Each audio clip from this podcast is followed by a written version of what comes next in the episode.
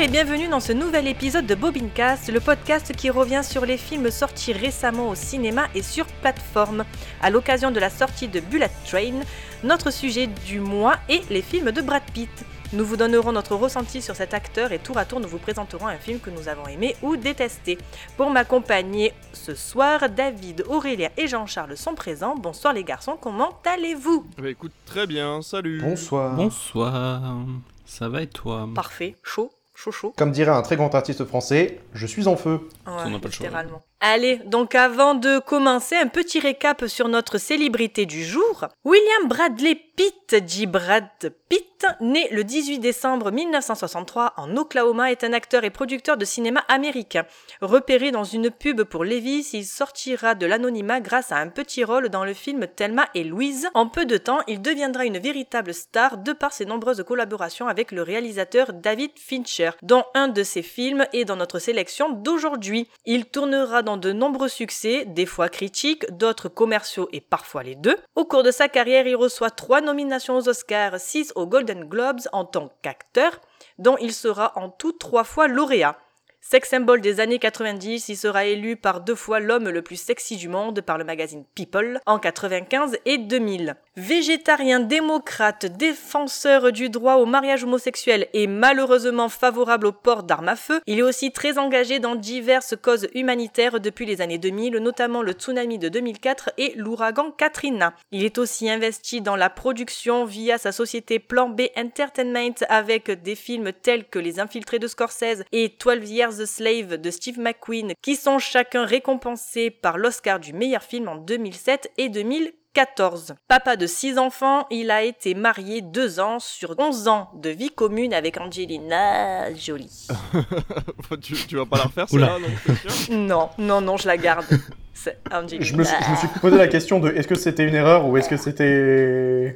Voilà. C'est fait exprès. Que pensez-vous donc de Brad Pitt, les garçons, et quel est votre ressenti sur sa carrière Allez, Aurélien. J'adore Brad Pitt. voilà. Je pense que je vais pas beaucoup euh, plonger plus que ça parce que bah, j'adore Brad Pitt. J'aime beaucoup la plupart de ses films. De ceux que j'ai vus, euh, il y en a pas beaucoup que j'ai entre guillemets détesté. Mais sinon, euh, je trouve que il a un, jeu vraiment intéressant. Il arrive à, il a cette capacité en fait à pouvoir jouer plein de rôles différents. à la fois de l'humour, à la fois du dramatique, à la fois des personnages vraiment perdus, on va dire. Et, il a ouais, cette faculté à changer et à s'adapter à ce qu'il fait. Moi, franchement, j'ai découvert Brad Pitt, je crois, avec euh, bah, Fight Club, sûrement. Et pour le coup, c'est peut-être pas le meilleur moment euh, de sa carrière, c'est peut-être pas là où il joue le mieux. Mais euh, ouais, c'est une grande histoire. Brad Pitt et moi, c'est une grande histoire d'amour. C'est un peu à sens unique. Eh ouais, malheureusement.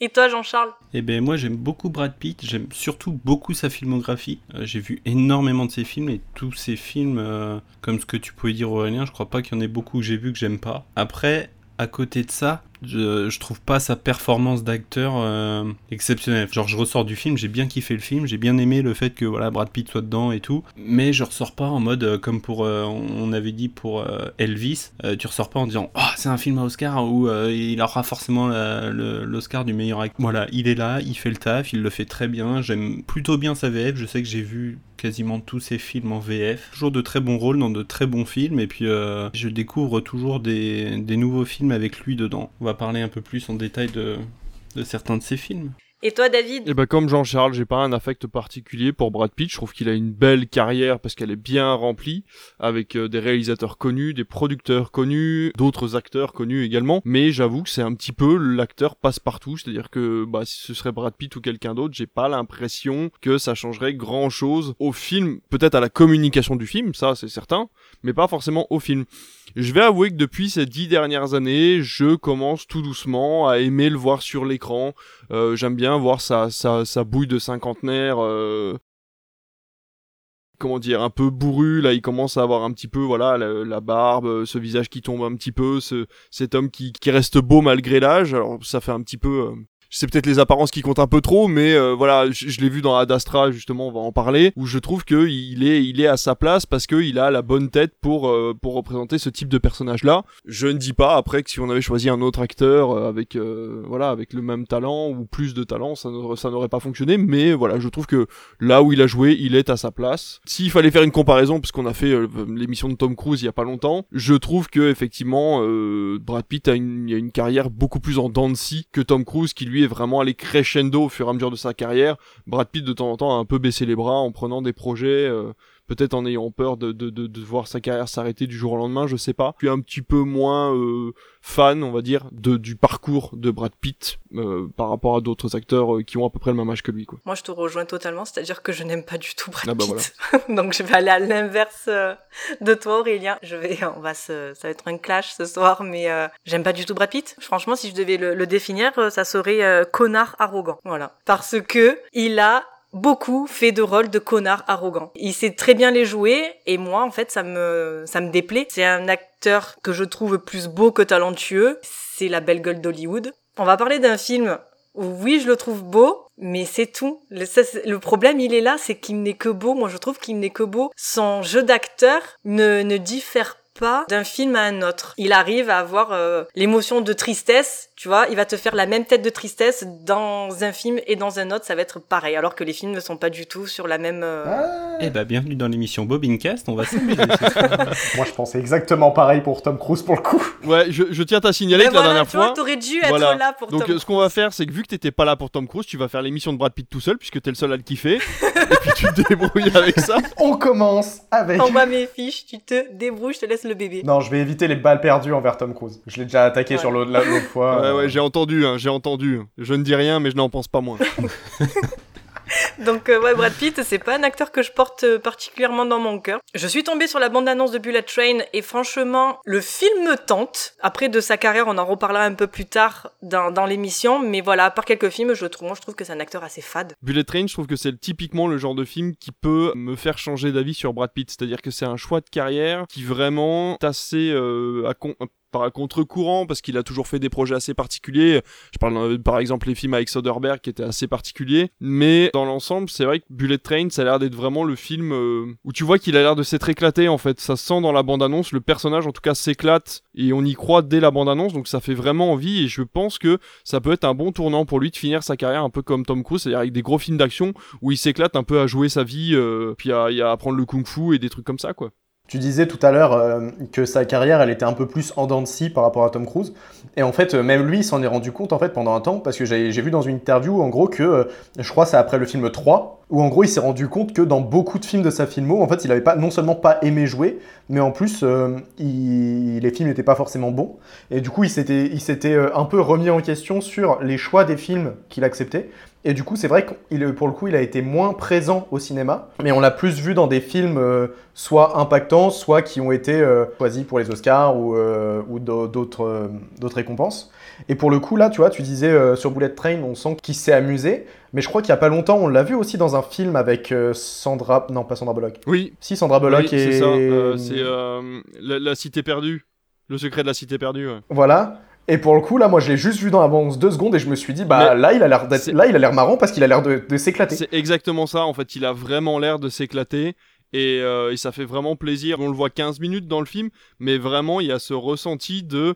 J'ai vraiment kiffé de sauter partout et de faire des roulades et de passer pour le beau gosse qui sait se battre. Et ça rend vraiment super bien. Et en plus, c'est en écho avec sa propre carrière, en fait. Et, j'aime bien voir, voilà, cette perspective, en fait, de l'acteur qui arrive à insuffler un petit peu de lui-même dans le personnage.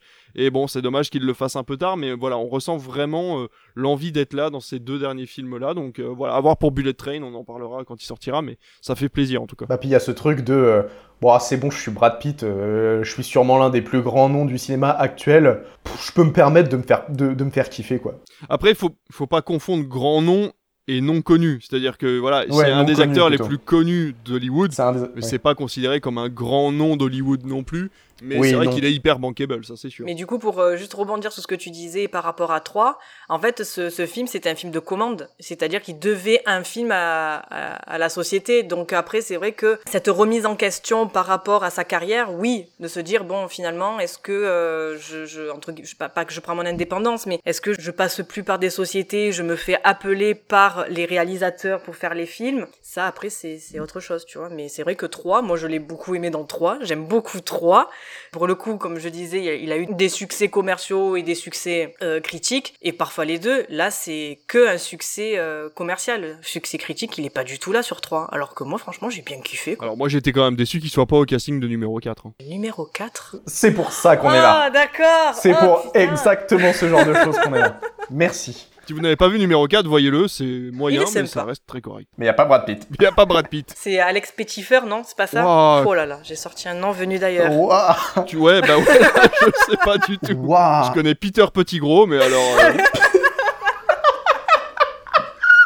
Mais du coup, oui, c'est bien Alex Petitfer qui a joué dans numéro 4, mais t'es, waouh, t'as sorti ce nom des oh la vache, mais d'où t'as sorti ce nom-là, quoi. Ben, Voilà, en vache. fait, je pense que ça devait être la prochaine. ta euh, période, la- ad- ta période adolescence. Ouais, c'est ça, en pleine. Waouh. Ah la vache. Ben, il a fait, euh, comment il s'appelle? Alex Rider. Magic Mike. Ah Il a Magic fait Mike. Magic Mike aussi. Il est Ah, dégueulasse. Ah, mais Magic voilà Mike. pourquoi tu as retenu son nom. Ça, c'est à cause de mon Marcel. De rien. Oui, il a fait, c'est lui qui a fait Alex Rider. Ah oui, Alex Rider. Il a fait un, un- euh, putain, par, la parenthèse de malade. Il a fait euh, euh, sorti, sortilège, sortilège avec Vanessa Hudgens. Il est trop Oui, mignon. c'est vrai, c'est lui. Alors, je suis pas sûr que. J'adore ce Ouais, film. j'aurais pas utilisé les mêmes mots, mais. Ah ça- non, c'est gnangnan, Ok. c'est gnangnan, j'adore. Si, le, tu sais, le petit film. Moi, je l'ai regardé parce qu'il y a Vanessa Hudgens et que j'adore, euh, j'adore High School Musical, mais. Ben, vous savez quoi? Vaut mieux regarder ce film que regarder After. Voilà. Ou 360. Ouais, mais 365, c'est plus adulte. After, Ouais. c'est vraiment... euh, Vaut mieux regarder tout que, que After. Oui, non mais voilà, quitte à choisir un film gnangnan d'ado, tu vois, je préfère regarder ce sortilège. Bah, regardez High School Musical. J'avais été voir Mortal Instrument pour voir Lily Collins. hein. Normal, logique, mais tous les jours. On parlait pas de Brad Pitt à la base. Si. À la base. Mais Lily Collins, c'est mieux, on change. Non, je crois qu'on vient de résumer, on vient de résumer qui est Brad Pitt, c'est-à-dire qu'en fait c'est un mec, au bout de 5 minutes tu changes de sujet parce que t'as tout dit en fait. Ouais, mais quand même, on est passé de Brad Pitt à Alex euh, Petit fer. Petit Fer. Petit fer. Il m'a fallu 3 minutes pour l'oublier. On a parlé de Vanessa Ouais, Hudgens, voilà, c'est bon, c'est c'est- ça. il est sorti de mon ça. esprit, je ne m'en souviens plus. Bref, c'est chaud. Bref, oui, en plus. Donc, les films que nous avons choisis, donc se situant dans des décennies différentes, cela nous permettra de faire des ponts et de ce fait de couvrir l'ensemble de sa carrière. Donc, lequel des films sélectionnés sera élu le meilleur d'après les chroniqueurs? C'est ce que nous allons déterminer en commençant chronologiquement avec Seven. Est-ce que vous aimez votre travail? Les atrocités que vous voyez Il faut se faire une carapace quelquefois. Et pour tout dire la plupart du temps. L'inspecteur William Somerset est en fin de carrière.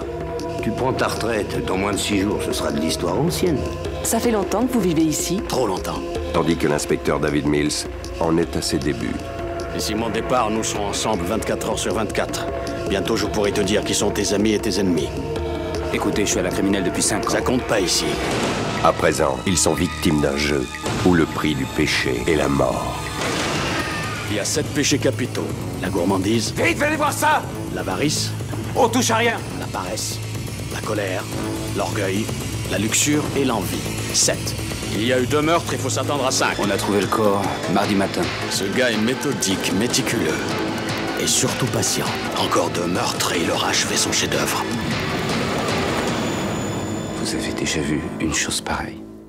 Non. Sorti en janvier 96, réalisé par David Fincher avec Brad Pitt, Morgan Freeman, Gwyneth Paltrow et Kevin Spacey pour une durée de 2h10 minutes. À une semaine de sa retraite, l'inspecteur Somerset, vieux flic blasé, se voit confier une affaire criminelle peu ordinaire. Aidé de la jeune recrue David Mills, ils mettront tout en œuvre pour arrêter un assassin se faisant appeler John Doe, qui a décidé de nettoyer la société des maux qui la rongent en commettant 7 meurtres basés sur les 7 péchés capitaux la gourmandise, l'avarice, la paresse, l'orgueil, la luxure, l'envie et la colère. Petit point box-office, d'après vous, combien d'entrées a fait Seven en France? C'était avant Fight Club ou après Fight Club? C'était avant Fight Club. Il a fait Seven, The Game et Fight Club. Fight Club, c'est 99. Oh, The Game Oh là là, mais The Game 700 000, Excellent. je dirais. Ah, tu penses qu'il a pas fait le million Non, avis totalement personnel. Et toi, Jean-Charles? J'en ai aucune idée. Et pourtant, il va falloir répondre. Ah, moi je vais dire 1,5 million, allez. Eh ben un million, je me mets entre les deux. 4,9 millions d'entrées. Quoi? Bah quand même Ah oui Tu sais, t'as commencé avec 700 000, je me C'est suis dit, Seven. mais... Non mais c'est Seven, à l'époque quand il est sorti c'était pas Seven, c'était un film avec Brad Pitt et, et- et Dieu. Ah ben ouais, ben Bah, justement. David Fincher, avant Seven, il a... Il a fait quoi? Ben, il a fait Alien. C'était avant Alien 3 Ah bah oui, c'était son premier film. Ah putain, j'étais persuadé que c'était après. Ben non, parce que le mec venait justement des courts-métrages et des clips vidéo et ils lui ont foutu le bébé entre les bras euh, avec euh, zéro scénario et zéro budget. Ah ouais, c'est pour ça que T'es- Alien 3, quoi. Démerde-toi. C'est pas le il meilleur recevait film. les scripts au jour le jour. Donc, euh, ouais, Alien 3, Pas les scripts, les- Seven le 95, The, The Game Game. 97, Fight Club 99, Panic Room 2002, Zodiac 2007, Zodiac. Button 2008, Social Network 2010, Millennium 2011, Gone Girl 2014 et Manque 2020. Eh ben attendre 6 ans pour avoir manque. Si je peux me permettre un podcast sur Fincher, un euh, c'est toujours sympa. Ouais, ouais, ça peut être sympa. bah ouais. écoute, en 2022, il est censé sortir The Killer. Ah bah voilà. Mais on est en 2022 ben oui, mais j'ai pas, j'ai pas de précision. Oh, et il a fait House of Cards. Et il Oh a là fait là, aussi, euh, la il a été à la production et la réalisation de Love, Death and Robots. Et de Mindhunter, tout à fait. Bref, on est, on est reparti sur David Fincher. Reparti. Alors, Jean-Charles, c'est toi qui as choisi Seven, dis-nous pourquoi. Eh ben pourquoi? On va recontextualiser. Allez. Depuis que euh, je regarde des films, tout le monde me parle de Seven. Tout le monde me dit Oh là là, t'as pas vu Seven? Comment ça se fait que t'as pas vu Seven? Bah, il est sorti avant les années 2000 et euh, je suis né en 2000. Mais bon, ça se rattrape, c'est oui, bien. c'est ça, ça se rattrape. Et euh, du coup, c'est pour ça que je l'ai choisi parce que. euh, Tu as bien fait de parlait- respecter la loi qui dit que toute personne née après une certaine année n'a pas le droit de regarder les films des années précédentes. Exactement. Ouais, ouais. T'aurais pu aller en taux à cause de ça. De Heureusement que la loi a changé depuis Macron, hein, parce que sinon on aurait été dans la merde. Non mais du coup c'est avec beaucoup de retard que je l'ai découvert. C'est vachement bien mais c'est un peut-être un petit peu long. Oh. Bah, en fait une fois le film lancé, je sais pas j'ai eu un moment de flottement où je suis un peu sorti de l'enquête. Et à la fin du film je me suis questionné quand même bon allez Qu'est-ce qu'on retient de Seven Et en fait, j'ai plus retenu des scènes plus que le film en lui-même. Notamment la scène où il découvre le premier corps qui est absolument, euh, absolument dégueulasse, mais qui est hyper belle dans la réalisation. Et quelle découverte Moi, je, me suis fait totalement avoir. J'ai absolument. euh, Enfin, j'entendais parler du film et j'avais vraiment la tête d'affiche. Donc, euh, Brad Pitt, Seven, voilà, on parle de meurtre et tout ça, ok. Et je me suis fait cueillir parce qu'il y a Kevin Spacey. Je te jure, genre, j'étais en train de, de boire une petite gorgée d'eau à ce moment-là, et là, je le vois apparaître à l'écran. J'ai. Attends, euh, pardon Euh, Oui, d'accord. Ne recrache pas, ne recrache Ouais, pas. c'est ça. Et, euh, Quoi Ah, quel bonheur Je te jure, je l'ai vu apparaître et genre sa scène m'a glacé le sang, mais vraiment. Genre, euh, je, je l'ai vu, je kiffe tellement Kevin Spacey depuis, depuis House of Cards. Après, du coup, je l'ai un petit peu moins kiffé avec euh, les révélations qui... euh, Ah, ça reste un bon acteur. hein. Il rentre dans la pièce, là, dans, dans Seven, euh, tu vois Ouais, que lui. quoi. non, c'est totalement ça. Et genre, dans. Bon, on, on divague un petit peu, mais dans House of Cards, il était incroyable. Dans Baby Driver, il était cool.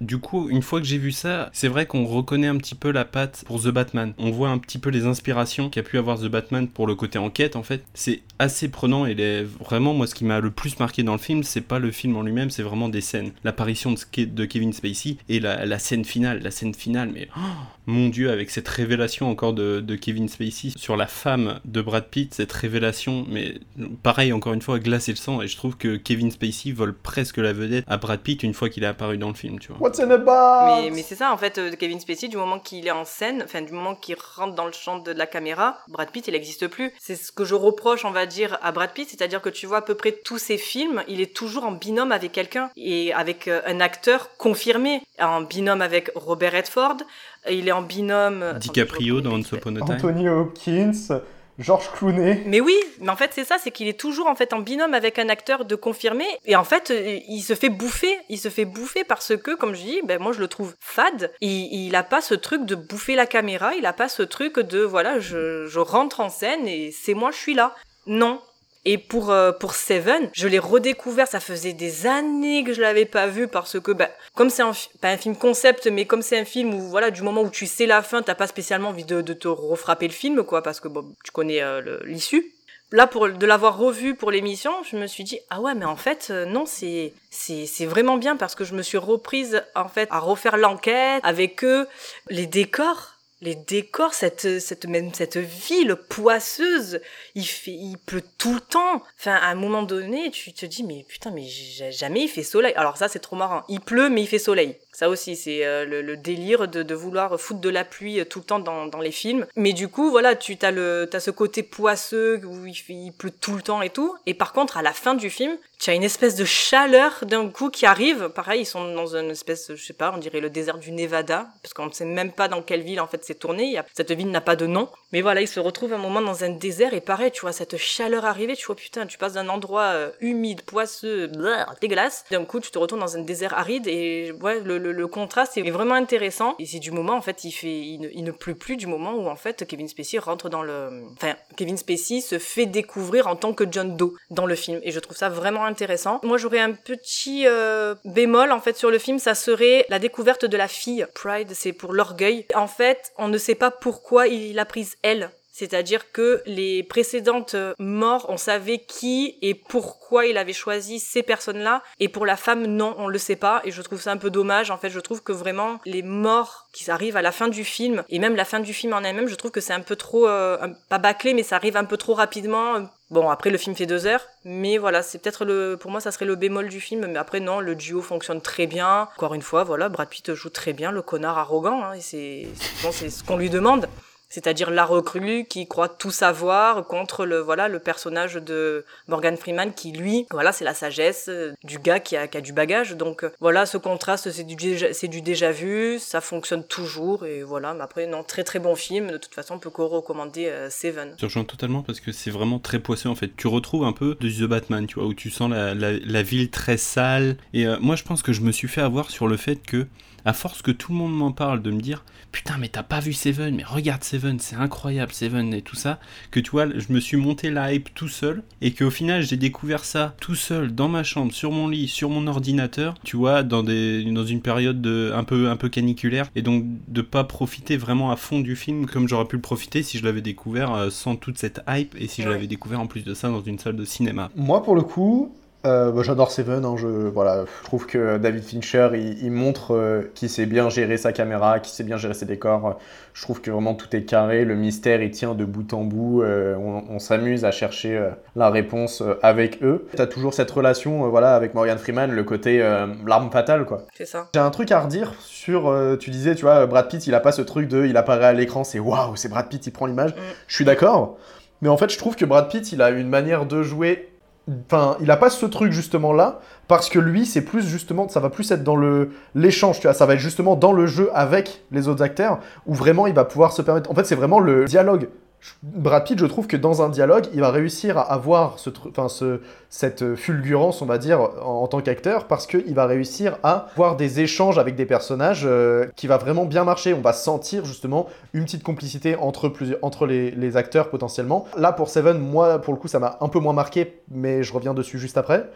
Mais je trouve que c'est ce qui, ce qui se développe pas mal au fur et à mesure de sa carrière, c'est vraiment ce truc de... On sent qu'il est content quand il est avec quelqu'un qu'il connaît et avec quelqu'un euh, avec qui il sait qu'il va, va pouvoir vraiment discuter fortement et, échanger. Euh, il va pouvoir s'amuser sur le plateau, c'est ça. La différence que j'ai par rapport à Seven, c'est que je trouve que Brad Pitt joue pas bien dans Seven. Pour le coup, tu vois, tu dis, il, fait bien le rôle de euh, connard prétentieux, tout ça, mais pour le coup, tu vois, genre, je trouve que ça marche pas. Sur ce coup-là, ça m'a pas convaincu fortement, et surtout sur la scène de fin, tu vois, tu disais dans le désert et tout ça, la scène de fin, on n'y croit pas genre la façon dont, dont, il menace en fait Kevin Spacey, non seulement bah, on a d'un côté en fait en contre-champ Kevin Spacey qui accapare non seulement bah, la lumière littéralement du soleil, tu vas voir Morgan Freeman dans le fond qui essaie de le raisonner en essayant de le faire revenir à la réalité, et t'as Brad Pitt qui essaye tant bien que mal de s'en sortir et de, de, de montrer qu'il sait jouer, alors qu'il est à ce moment-là il est jeune, hein, c'est vraiment un de ses premiers rôles, mais pour le coup ça marche pas forcément bien parce que euh, on n'y croit pas forcément à ses larmes, la façon dont il pleure, la façon dont il, s'énerve. Non, mais c'est ça, tu vois, c'est ce que je disais, cette façon de pleurer, d'être triste, tu la retrouves dans d'autres films. Et ça, ça, alors des fois ça fonctionne mieux, mais là ça fonctionne pas du tout, tu vois, cette façon, t'as l'impression qu'il se force à pleurer, tu vois, c'est, voilà, c'est le problème que j'ai moi avec Brad Pitt, c'est que je, des fois je, je n'y crois pas, alors que dans le film que j'ai choisi, j'y crois à fond. Ouais, mais c'est ça, là, là pour le coup, on, a, on a vraiment l'impression, tu sais, bah, c'est, dans, dans son jeu, il est en mode. Et c'est ça, c'est que Et tu vois en face Kevin Spacey qui est lui, mais il est impassible. Il te regarde, il est calme, il pose sa voix et tout. Tu vois ça, tu fais mais Pff, voilà. Qu'est-ce que qu'est-ce que tu veux dire? C'est Kevin, Kevin Spacey. Ouais, mais je suis d'accord. Et pour le coup, moi, je sais que ouais, j'a- j'adore Seven, mais euh, si je dois choisir un film pour dire euh, tiens, tu vas adorer Brad Pitt, euh, ce sera sûrement pas Seven. Ça sera le film que t'as choisi. et toi, David, t'en as pensé quoi de Seven? Oh là, vous voulez Allez. vraiment savoir ce que j'ai pensé de Seven? Oui, Oui. on est toutes oui. Je me suis fait chier devant Seven. je, je me suis vraiment ennuyé devant Seven. Enfin, Fin. Je vais pas m'étendre dessus parce que là le but c'est de parler de Brad Pitt mais en gros Seven c'est pas de sa faute si je l'ai pas aimé c'est juste qu'en fait il a amené des recours. Je sais pas si vous avez vu Usual Suspect. Usual Suspect c'est le même principe. Il y a Kevin Spacey aussi dedans si vous l'avez vu. Bah bon bref. Il y a un spoil il y a un twist. En fait le, réalisateur Brian Singer quand il a fait il a fait ce film là on, a mis en avant le film parce qu'il a réussi à moderniser le système du twist et du cliffhanger. Et c'est vrai que du coup on arrive à la fin du film il y a un twist et on se dit ah Malheureusement, Usual Suspect est arrivé à un moment où bah, tout le monde avait spoilé la fin d'Usual Suspect et du coup, bon, on se doute un peu du truc. Enfin voilà, bref, moi je l'avais vu venir à 100 000. Et Seven, c'est malheureusement la même chose, c'est-à-dire que David Fincher est arrivé en fait avec euh, avec Seven et il a dû forcément à son époque créer quelque chose de révolutionnaire par rapport au polar, par rapport au roman noir, par rapport au thriller. Malheureusement, tous ces mécanismes ont été réutilisés des centaines de fois dans des films que moi j'ai vus qui sont peut-être de moins bonne qualité, qui ont peut-être réutilisé de façon grossière tous ces systèmes-là, mais le fait de voir Seven après tous ces films-là, les systèmes je les connais, et donc en fait, ce qu'il y avait dans la boîte, je savais ce que c'était. Tout le principe de l'enquête en fait me saoule parce que en fait ça se voit à 100 000 que le mec qui les prend en photo, ça va forcément être le meurtrier. Pourquoi il y a un photographe là? Qu'est-ce qu'il fout là alors qu'il n'y en a pas ailleurs? Plein de systèmes comme ça. Pourquoi il défonce la porte? On le sait très bien qu'il va défoncer la porte, tu vois. Mais euh, ils ont essayé de créer un espèce de suspense, genre oh mais non, t'as pas le droit de défoncer la porte. Bah si, je vais la défoncer quand même. Et puis voilà, il se fait péter la gueule. Pourquoi ils le choisissent lui? Voilà, bon.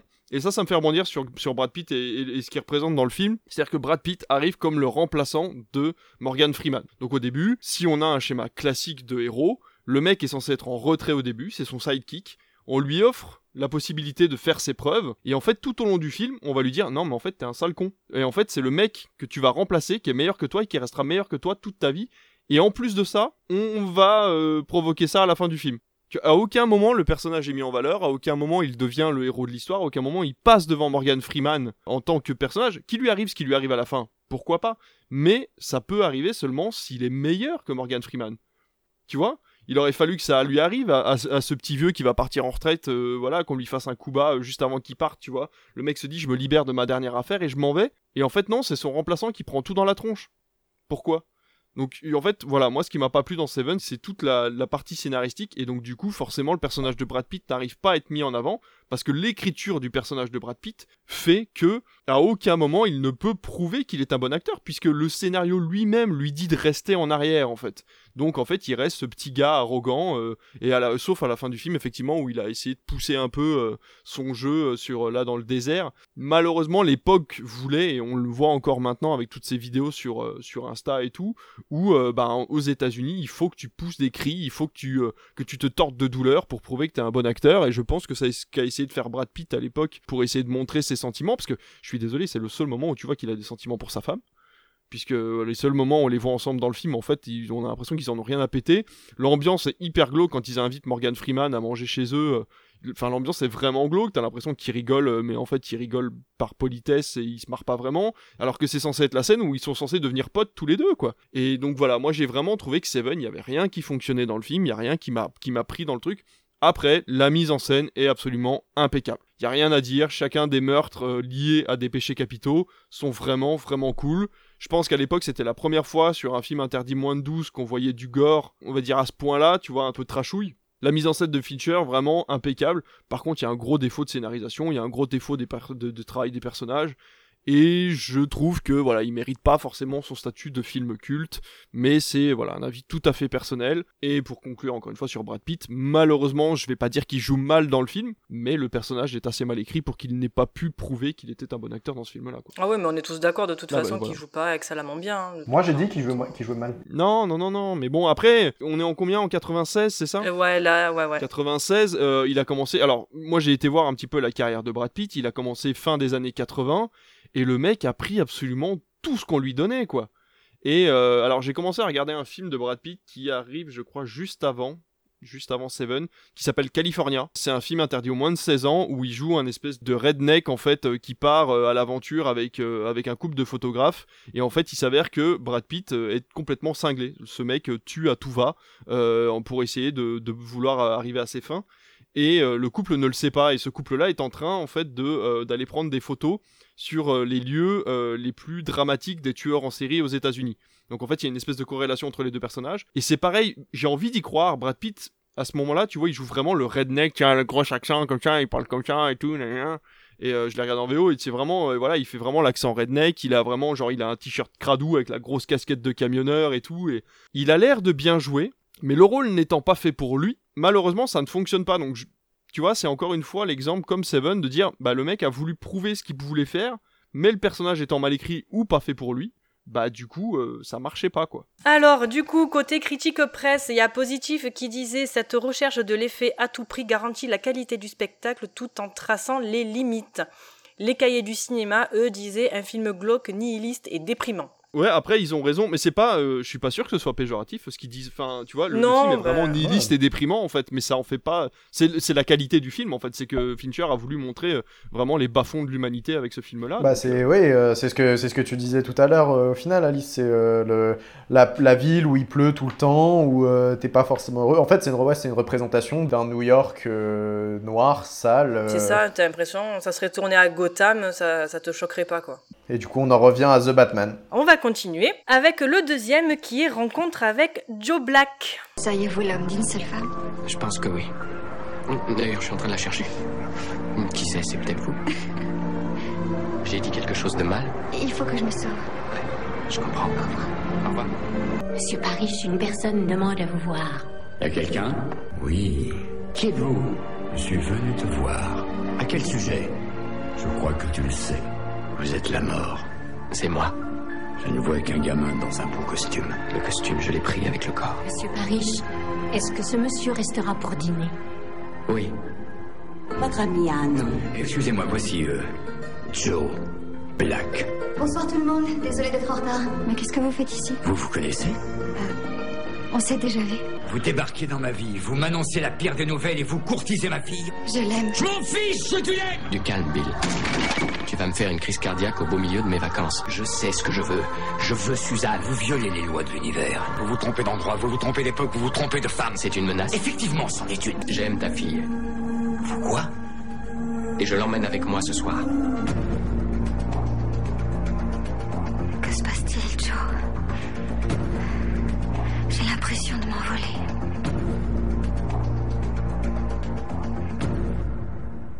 Sorti en décembre 98, réalisé par Martin Brest, à qui l'on doit le flic de Beverly Hills avec Brad Pitt, Anthony Hopkins et Claire Forlani pour une durée de 3 heures. Oui, vous m'aimez. Dites oui, dites oui, oui. Oui, oui.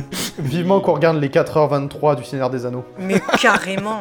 voilà, faut les trouver les versions longues. Ça se trouve facilement. Hein. Une nuit, le mania William Parrish ressent une violente douleur tandis qu'une voix surgissant des ténèbres lui annonce sa mort prochaine. À ce moment-là, un jeune inconnu se présente à son domicile pour l'accompagner dans son dernier voyage. Ce messager de l'au-delà impose à Parrish de l'héberger chez lui afin de lui donner l'occasion de partager un temps les expériences, les joies, les émotions et les drames des vivants qui semblent lui être étrangers. En l'espace de trois jours, Joe Black révélera toute la famille le Parish à elle-même. Petit point box-office. D'après vous, combien d'entrées a fait Rencontre avec Joe Black en France? Je crois que c'était pareil que ce que j'ai dit pour Seven, ça doit être dans les 700 000 entrées. Eh ben, je reste sur le mien aussi, un million. En fait, moi je me dis, il y a quand même Anthony Hopkins et Brad Pitt. Il peut avoir fait le million, mais euh, le film dure 3 heures. Ouais, et, mais euh, le film fait 3 et heures. moi perso, j'en ai vraiment très peu entendu parler. Je vais dire un million 5. 730 000 entrées. Bien joué. Allez. Il a fait euh, donc Seven 95 la même année L'armée des douze singes et après il a fait trois films qui sont un peu passés pas inaperçus mais voilà c'était pas gros carton. Forcément il a pas fait énormément d'entrées. Et du coup c'est moi qui l'ai choisi. Mais pourquoi? Eh ben tout simplement parce que je trouve que c'est un petit bijou ce film en fait. Alors bien sûr certains d'entre vous l'ont trouvé ou le trouveront long. Personnellement moi j'ai- c'est un ressenti de deux heures que j'ai eu sur ce film. J'ai même été surprise de voir la durée du film quand je l'ai lancé parce qu'à aucun moment j'ai ressenti de lenteur ou de longueur. Le jeu des acteurs est excellent, à commencer par Anthony Hopkins. Qui est d'un charisme fou. Brad Pitt est aussi beau que glacial dans le rôle de la faucheuse et tourmenté à souhait. Son jeu, il est simple, il est efficace, il est touchant, parvenant à moi me faire ressentir ben, toute la complexité de son personnage, qui se sent seul et se laisse piéger par la beauté d'un monde qui n'est pas le sien. Le duo, il fonctionne à merveille, mais également celui entre Brad Pitt et Claire Forlani Là où Anthony Hopkins apporte la dureté et l'intransigeance, Forlani, elle, apporte la douceur à cette romance de quelques jours ultra convaincante, tant le film prend son temps pour développer cet amour naissant. Côté scénario, donc, nous avons une histoire d'amour slash deuil assez inhabituel, paraissant surréaliste, mais en même temps on comprend les intentions de la mort, car sa solitude se ressent énormément. Les décors et la mise en scène sont magnifiques, surtout cette scène sensuelle tournée en pleine lumière où Joe Black découvre l'amour pour la première fois. C'est beau, c'est attendrissant, enfin moi perso, j'ai adoré cette scène. Puis la somptueuse musique de Thomas Newman rajoute un plus non négligeable à cette scène et au film en général. Au fil des années et de mes visionnages, franchement, ce film pour moi n'a rien perdu de sa magie. Il est totalement maîtrisé, que ça soit par le rythme, les dialogues, les décors, le jeu des acteurs et même la BO. L'histoire m'a totalement apporté et ému au plus haut point, donc bien évidemment beaucoup de larmes ont, ont été versées. Enfin voilà, pour moi c'est une magnifique histoire d'amour, donc pour la seule et unique occasion, Brad Pitt arrive me faire fondre. Voilà pourquoi j'adore Rencontre avec Joe Black et pourquoi j'adore Brad Pitt dedans. David, qu'as-tu pensé de ce film? Ouais Vas-y, défonce-le Allez Vous êtes prêts? J'ai adoré Non.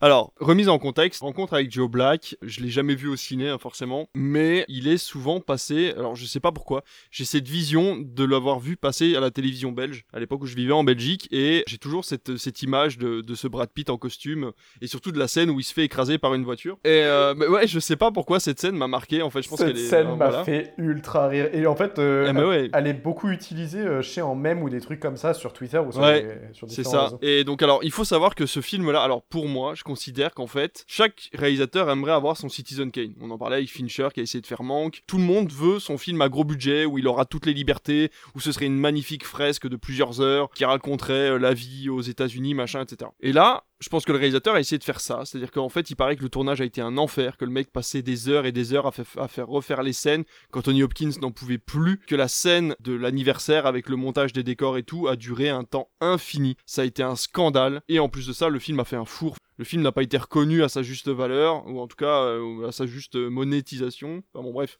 Voilà, au coup, au qu'il a, qu'il a, enfin, ah, je vais y arriver. Au budget alloué. Voilà, merci, merci. Il n'a pas été euh, reconnu par rapport au budget alloué, donc euh, voilà, il n'a pas fait assez d'entrées. Mais il faut avouer qu'Anthony Hopkins est très bon dedans. Il faut avouer qu'il y a quand même de très beaux plans. Il y a, il y a- il y a des moments dans le film qui sont vraiment euh, très très jolis. Et encore une fois, il y a ce côté fresque, presque saga un peu à la Dallas où on voit cette famille. euh, ce mec qui a tout réussi, etc. Et, et on arrive au point négatif du film, c'est que c'est un film pour les blancs, riches, Mm. américains. Succession. Voilà. Et du coup, je déteste ce genre de film parce que c'est pas la vraie J'en vie. étais sûre. Ah ouais, et ça me tue. J'en étais tue. Je me suis dit, oh là là, rien que ce côté-là, il va te détester. Mais ouais, mais tu m'étonnes, Anthony Hopkins, il fait la morale à sa fille dans un hélicoptère en lui disant euh, vis ta vie, tu vois. Bah, mais c'est normal, elle va, elle va hériter d'un truc de plusieurs milliards. Tu m'étonnes qu'elle peut vivre sa vie. Moi, je peux pas vivre ma vie. Moi, faut que je gagne ma thune pour pouvoir payer mon loyer. La meuf, elle peut faire médecine. Si elle se plante, demain, elle fait psy, tu vois. Enfin, pff, oui, vis ta vie, y a pas de problème, tu vois. Comme s'il y avait pas de lendemain, y a pas de problème, tu vois. Surtout que c'est vite à vie, voilà, c'est le côté amoureux du truc. C'est pas vite vie, oui, c'est genre euh, donne-toi les moyens d'arriver à quelque chose de niveau professionnel, quoi. Le gars a quand même sous-entendu euh, à sa fille euh, Vas-y, va te faire déglinguer. Ouais, mais c'est ça. Non, mais non, en plus, lui, il le disait vraiment dans le sens vis ta vie, euh, essaye de vivre un maximum de trucs, mais il pensait pas forcément qu'elle tomberait amoureuse le lendemain, tu vois. Donc, justement, lui, ça le surprend et Même pas le lendemain, le jour même. jour même. Quelques minutes après. c'est ça, et il est pas trop d'accord avec ça. D'ailleurs, cette scène ne fonctionne absolument pas. La scène du café ne fonctionne pas. Ah ouais? Ils n'ont absolument aucune conversation. Il ne se passe rien. Il, il se passe rien. Il, il rentre dans le café, il lui, il lui décoche trois mots, elle lui décoche trois mots. Il y a un montage, on voit autre chose, elle revient, ils sortent du café, ils sont amoureux. Eh ben, ça existe les coups de foudre? C'est littéralement la phrase qui est prononcée. Il a, il a, il Mais a. attends, tu tombes pas amoureux? Moi, franchement, je suis tombée amoureuse de Brad Pitt. Le gars, il te dit, oui, euh, je vais prendre soin de ma Moi femme. aussi, je suis tombée amoureuse de à Brad Pitt. quel moment, à l'heure actuelle, t'as un mec qui te dit ça en disant, j'ai envie de prendre soin de ma femme, elle prend bien soin de vous? Mais en 95, oui, mais pas en 2022. Eh ben justement, c'est parce qu'il y a plus de gens qui parlent comme ça. Mais même en 95, faut arrêter, faut pas idéaliser les années 90. Il y a des, y avait Mais non, des mais connards en j'idé- 90. J'idéalise pas, j'idéalise pas, parce que justement, lui paraît être le mec idéal, justement, parce qu'il dit je vais prendre soin de ma femme. Eh ben, mais c'est pas ça qui est censé, eh ben, c'est pas ça qui est censé faire tomber amoureuse d'une femme. Pardon, bref, c'est autre chose. Ça c'est le film. Bon, bref. Laisse-moi laisse rêver. Oui, non, laisse mais rêver. continue de rêver sur Joe Black. non, mais je comprends les gens qui aiment Joe Black. Moi, je ne l'aime pas parce que j'y ai vu toutes les choses que je n'aime pas actuellement dans le cinéma américain et dans, dans, et dans le et dans l'américanisme euh, qu'il y a en ce moment, si tu veux, voilà, euh, général dans, dans la vraie vie. Donc, effectivement, le film, moi, en soi, ne m'a pas plu. La performance de Brad Pitt, bien qu'inégale par moments, est très juste. Pourquoi inégale? Parce que je pense qu'il a été encore une fois mal dirigé. C'est-à-dire qu'on lui a dit tu es la mort, tu n'as aucun sentiment et tu dois apprendre comme un enfant de 5 ans, mais en 3 jours, à vivre comme un humain. Et c'est impossible, si tu es mal dirigé, de pouvoir le faire correctement. Donc par moment, dans des scènes, il fait genre je suis un gamin de 5 ans et je ne sais rien faire tout seul. Le beurre de cacahuète. Ouais, voilà, j'adore le beurre de cacahuète. Et la, et la scène d'après, le mec est méga intelligent et il met tout le monde d'accord. Et alors, il débarque dans cette maison et tout le monde est en mode Ah bon? Ah mais vous vous appelez Jack? Ah mais c'est génial Ah mais venez manger avec nous Ça c'est vraiment un truc de riche. Je suis désolé, un- ton père ramène quelqu'un que tu ne connais pas. Le mec est à l'aube de ses 65 ans. Il a fait un malaise et en plus de ça, il a l'air de perdre un peu la tête dans la première heure du film. Il invite quelqu'un que tu ne connais pas chez lui et tout le monde est en mode mais venez. De toute façon, on a 10 chambres et puis elles sont elles ont chacune une salle de bain et un jacuzzi. Quoi? Mais quoi? Ça n'a aucun sens. Et en plus la morale, je suis désolé, la fin du film, la meuf décide de partir avec un mec qu'elle ne connaît pas. Le mec revient, il était Joe Black. La mort se barre, le mec revient, il est toujours en vie d'ailleurs, alors qu'il s'est fait écraser par une bagnole, mais c'est pas, pas grave. Il revient et lui dit Bah écoute, je comprends pas, j'étais dans le café, puis là je suis à la fête des 65 ans de ton père. Mais est-ce que c'est vraiment toi? Il lui dit Bah oui, c'est moi, parce que le mec, c'est pas ce qui s'est passé trois jours avant. hein. Il lui dit Bah écoute, profite du feu d'artifice et puis on couchera tout à l'heure ensemble, tu vois Yes Et ça finit comme ça, quoi. Et t'es en mode Mais tu viens de te retomber amoureuse d'un mec que tu ne connais pas, puisque ce n'est plus le même homme, et tu le sais au fond de toi que ce n'est plus le même homme.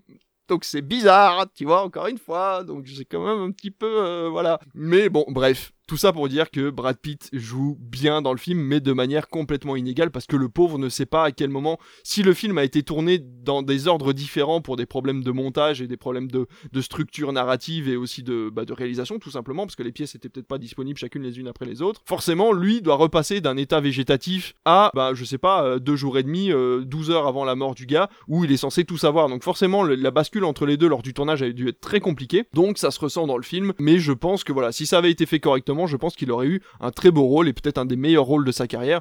Malheureusement, là, bah voilà, le film est entaché de défauts et, et son jeu avec. Et toi, Aurélien? Alors. Alors, voilà, c'est- tu viens littéralement d'utiliser les mots que j'allais prononcer à l'instant, c'est-à-dire, alors, c'est long. Mais en fait, euh, c'est long parce que ça essaye de faire jouer un maximum les acteurs sur leurs sentiments et sur euh, leurs euh, émotions.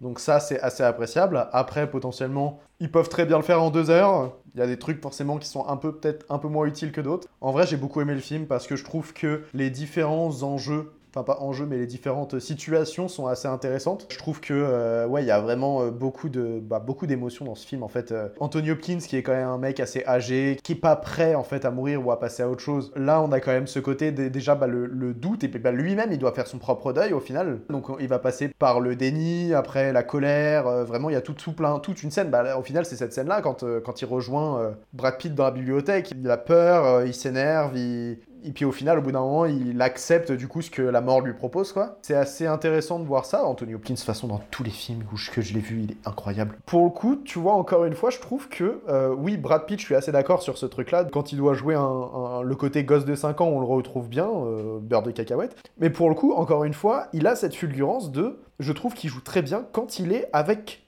Mais c'est ça. avec des acteurs autour. c'est ça. Avec Anthony Hopkins, la relation, elle se fait super Voilà. bien. Avec Suzanne, ça se passe hyper bien. On, on voit vraiment la romance qui se crée et tout ça. Et puis même avec les autres, je vois avec Queens.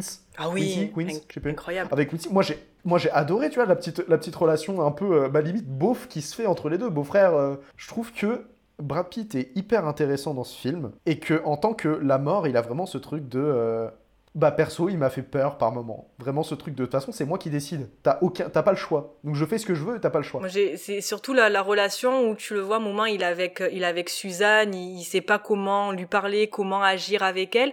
Et puis, d'un coup, tu as Anthony Hopkins qui était juste derrière lui, d'un coup, ça va, Bill? Et tu sais, d'un coup, il a une voix qui est beaucoup plus euh, sec, posée, et tu sens que là, tu te dis, ouais, ok, là, c'est la mort. Et c'est pour ça qu'à des moments, tu sens qu'il joue, enfin, il joue bien. Il est bien dirigé, on va dire, qu'à d'autres de moments, c'est vrai que ça peut ne pas fonctionner. Moi, je sais qu'il y a un moment, j'ai détesté, mais je m'en rappelais tellement plus, en fait, c'est qu'à un moment, avec une des patientes, parce qu'il va visiter, donc, euh, Suzanne à l'hôpital, il prend un accent antillais. Mais à quelle heure? À quelle heure tu fais ça? Mais ça passe pas du tout. Je l'ai vu en VF, mais je l'ai pas vu en VO. En français, ça passe pas. En VO, je trouve que ça passait un peu mieux. C'était pas vraiment un accent entier, au final, c'était. Euh... mais même, même si ça passe mieux en VO, à, à, quel moment tu prends un accent entier parce que en face de toi, tu as une, une personne antillaise? En plus, c'est vraiment juste ça qui m'a gâché la scène parce que pour, pour le coup, le, ce moment-là, la, la, la deuxième fois où il la, la voit. petite vieille dans l'hôpital qui demande, même la première fois, Oui. la petite vieille dans l'hôpital qui demande juste à mourir parce qu'elle a mal, parce qu'elle souffre et parce qu'elle en peut plus. Elle a fait sa vie, c'est bon. Elle se dit, euh, laisse, laisse-moi passer à autre chose. Et la mort qui lui dit non, non, c'est pas le moment. Et du coup, ça, genre vraiment cette, scène, les deux scènes, elles m'ont déchiré. J'en pouvais, genre vraiment, mais, j'étais trop mal. Et s'il n'y avait pas eu ce truc de la voix, je pense que j'aurais fondu en larmes. Pour le coup, euh, moi je trouve que la scène dans le café, elle marche super bien. Parce qu'il y a ce truc déjà de euh, lui qui est un peu gauche, un peu en mode. Pardon, j'ai fait du bruit. Bah, il fallait, voilà, il fallait qu'il qu'il en- qu'il commence à lui parler. Enfin, il fallait qu'il trouve un subterfuge pour lui Voilà. parler. Quoi. Là, pour le coup, moi, j'ai trouvé ça sympa. Puis juste l'échange, et je sais pas, j'aime bien. En fait, tu, tu sens que le réalisateur, je trouve qu'il a, il, il gère bien la réalisation d'une romance. Là où il a plus de mal avec la réalisation de tout le reste du film, à savoir la, bah, déjà la relation entre le père et sa, Sa son fille. autre fille. Ouais. Ça, honnêtement, euh, Mais moi, j'ai bien apprécié, tu vois, le fait que justement, il y ait cette disparité entre les deux sœurs, entre une, bah, le elle fait, elle, euh, elle rentre dans la pièce, tout s'illumine, tu as les papillons dans les, enfin, les, t'as des étoiles dans les yeux, et moi, je rentre, c'est bon, qu'est-ce qu'elle veut encore celle-là, quoi. Et je- j'aime beaucoup parce que c'est vrai, tu peux, dans des familles, te retrouver avec ce genre de, de disparité d'affection, quoi. Donc, euh, je trouve ça, euh, ouais, moi j'ai bien aimé, tu vois. Peut-être que c'est mal amené, c'est mal développé, mais moi j'ai bien aimé d'avoir ce truc de, ben non, c'est pas, euh, voilà, c'est pas tout le temps tout rose. euh, Certes, ça fait évoluer la vie de la famille. Autant, pour le personnage d'Anthony Hopkins, je trouve que ça apporte pas forcément grand chose. Si ce n'est que, bah, il a quand même mis de côté un peu sa famille, tout ça pour sa vie professionnelle, même si, et, mais pas, pas totalement, vu qu'il a quand même une fille qu'il a, qu'il a très bien élevée, euh, enfin, où il était vraiment impliqué dans l'éducation. Et pour, mais pour le coup, tu vois, dans le film, je trouve que c'est pas forcément quelque chose qui m'a été utile, je dirais. Si je pense que là, là j'en parle à chaud parce que je l'ai vu hier, mais je pense que d'ici quelques semaines, si je repenserai au film, sa, sa deuxième fille, je l'oublierai. Du coup, cette partie-là, ça m'a. Voilà. Mais même, du coup, oui, la relation entre Anthony Hopkins et Brad Pitt, tu, comme tu disais, tu, tu vois le Brad Pitt qui redevient froid, et potentiellement le réalisateur, vu qu'il sait faire une romance, cette relation-là, il a plus de mal, et du coup, c'est un peu plus de cafouillage. Il est pas exempt, exempt de défaut, hein, ce film, mais voilà, pour, pour un film avec Brad Pitt, voilà, encore une fois, c'est pas la- le meilleur film de romance que j'ai vu, c'est pas le meilleur film traitant du deuil que j'ai vu. L'association des deux est bien faite, je trouve, et le jeu de Brad Pitt, voilà, c'est littéralement, il y a, y a deux films que j'ai plaisir à revoir parce qu'il y a Brad Pitt dedans.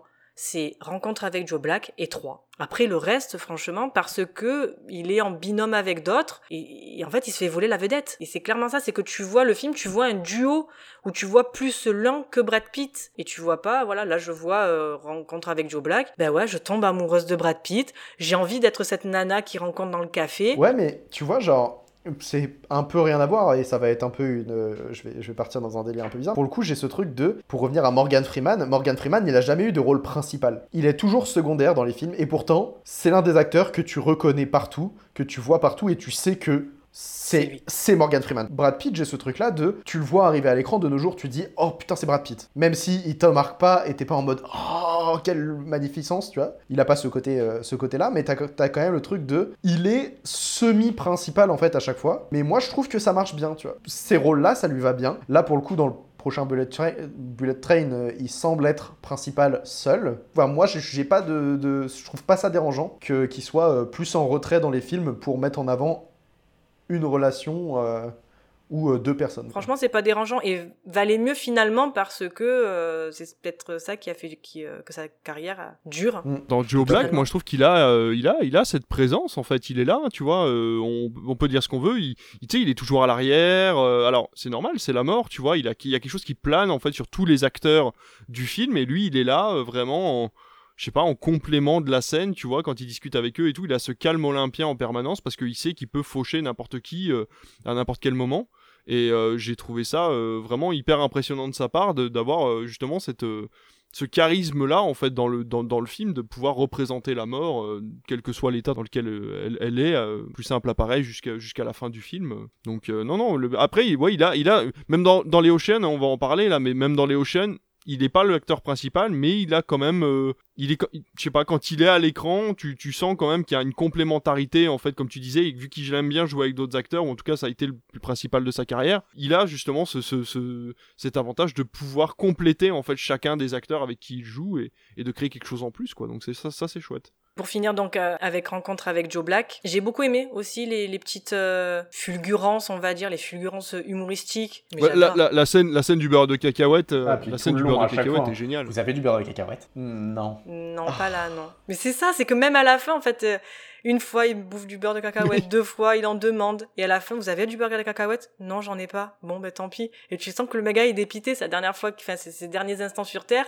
et il aura pas son beurre de cacahuète. Et tu es là, tu fais, oh non, mais viens, je t'en donne un pot, moi, de beurre de cacahuète. Mais tu vois, t'as ces trucs-là, t'as l'accident de voiture qui est quand même. Enfin, personnellement, il m'a fait exploser de rire. Quand ils se mangent les deux voitures, là, j'étais. C'est... Non, mais même juste le truc de. Tu sais, j'avais cette scène de. Dans, les... Dans tous les films romantiques, t'as forcément cette scène où ils partent tous les deux d'un côté, puis t'en as un qui se retourne en mode Ah, je devrais le rattraper et ça. Et là, tu sais, j'étais en mode Ok, c'est bon, vas-y, elle est hyper longue en plus cette scène. Il se retourne, elle se retourne, Oui. elle se retourne, elle se retourne. Et là, j'étais en mode Vas-y, c'est bon, c'est bon. Et là, pah, j'étais en mode T'as vu Ça Oh. arrive d'un coup. Il s'en prend deux, mais pah, Mais il se prend pas une voiture. Ce qui est drôle, c'est qu'il se prend pas une voiture, il se prend deux voitures. Et là, Ça, ça m'a fait et l'explication de la mort, c'est euh, non, mais j'avais besoin d'un corps en fait. Donc, euh, quelle que soit la mort du personnage, en fait, il se- il se- tu vois, la mort n'a rien à péter, quoi. Ben, c'est comme les destinations finales. Oui. Cette scène où il arrive à l'hôpital avec un bouquet de fleurs, il fait Est-ce que le docteur euh, machin est là? Il fait Ah non, elle commence à 6h, et lui il est en mode D'accord.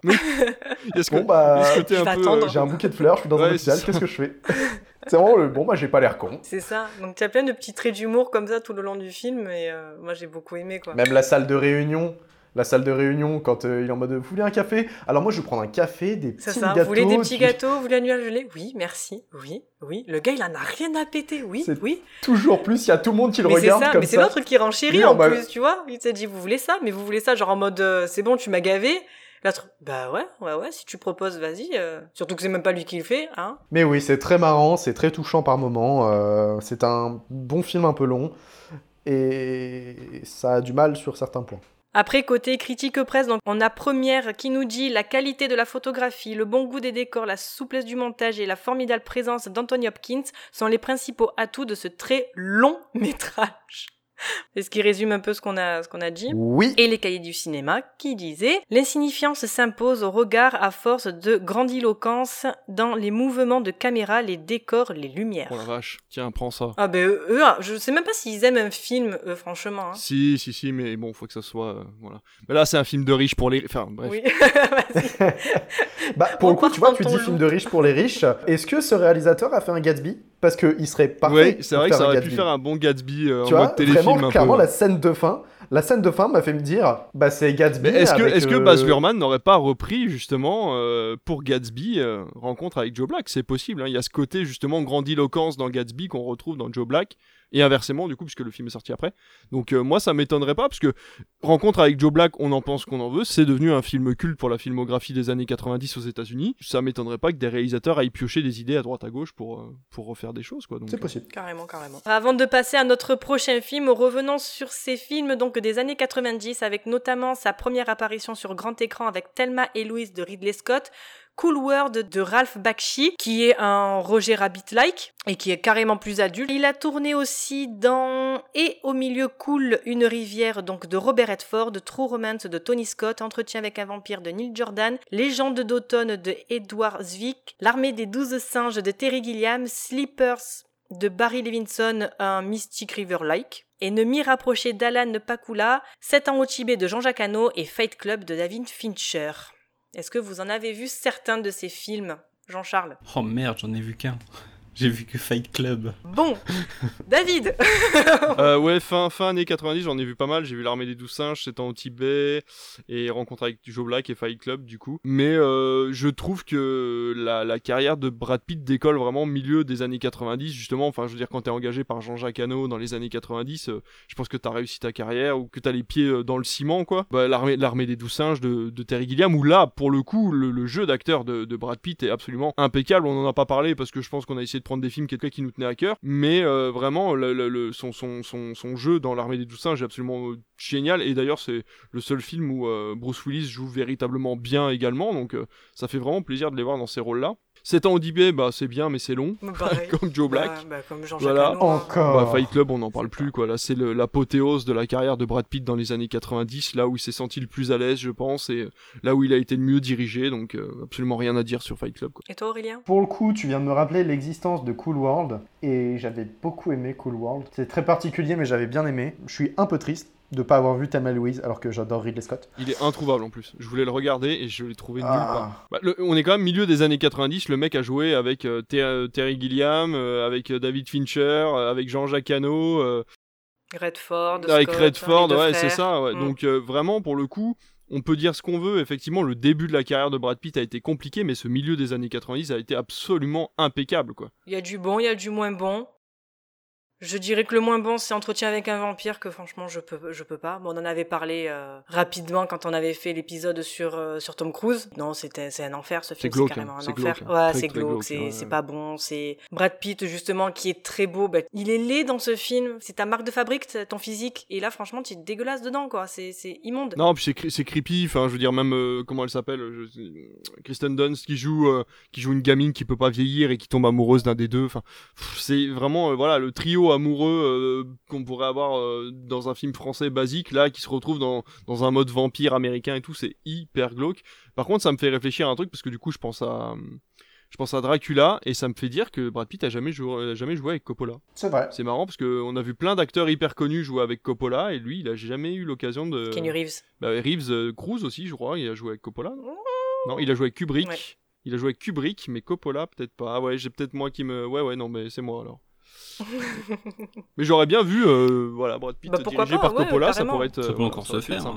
Oui, bien sûr. Jusqu'à preuve du contraire, les deux sont Je toujours vivants. hein. Coppola est toujours vivant. Il fait encore des films par contre? Ouais, parce qu'il. Si, si, il est, en, il est en préparation sur son. Un gros gros film, je crois, Megalopolis ou un truc comme Ah ouais. ça. Ah oui, Et il y c'est a vrai, un exact, gros gros ouais. casting dessus. Il est temps de passer au meilleur film. Il est temps de passer au meilleur Wink, film. wink. Eh ben, on va continuer chronologiquement, donc avec Ocean Eleven. Ce sera vraiment une première. La cible, c'est quoi? Depuis quand t'as pas vu Las Vegas? Tu veux qu'on braque un casino?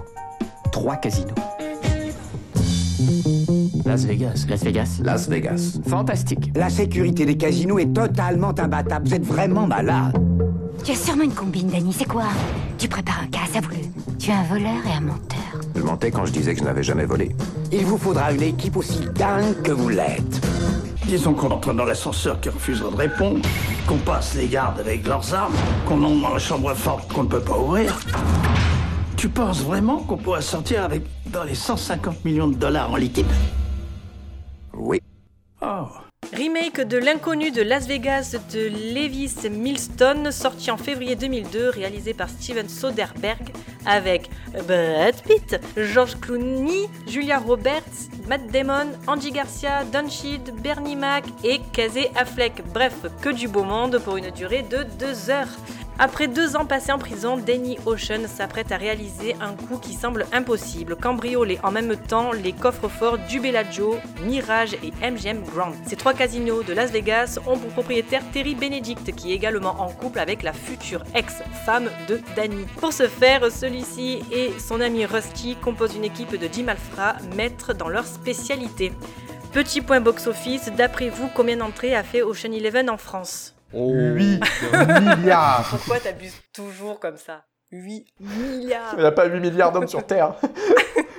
euh, eh, 5 millions. 1000 milliards 1000 milliards, 1000 5 sabords. millions, ah oui quand même. Ouais, bon, tu vas me dire, j'ai dit ouais, 3 millions et demi. 3 millions et demi. 2 millions. 4,6 millions d'entrées. Ah, bien ouais. Je... Euh, On dit plus bien ouais. Je sais même pas si on l'a déjà dit. Si.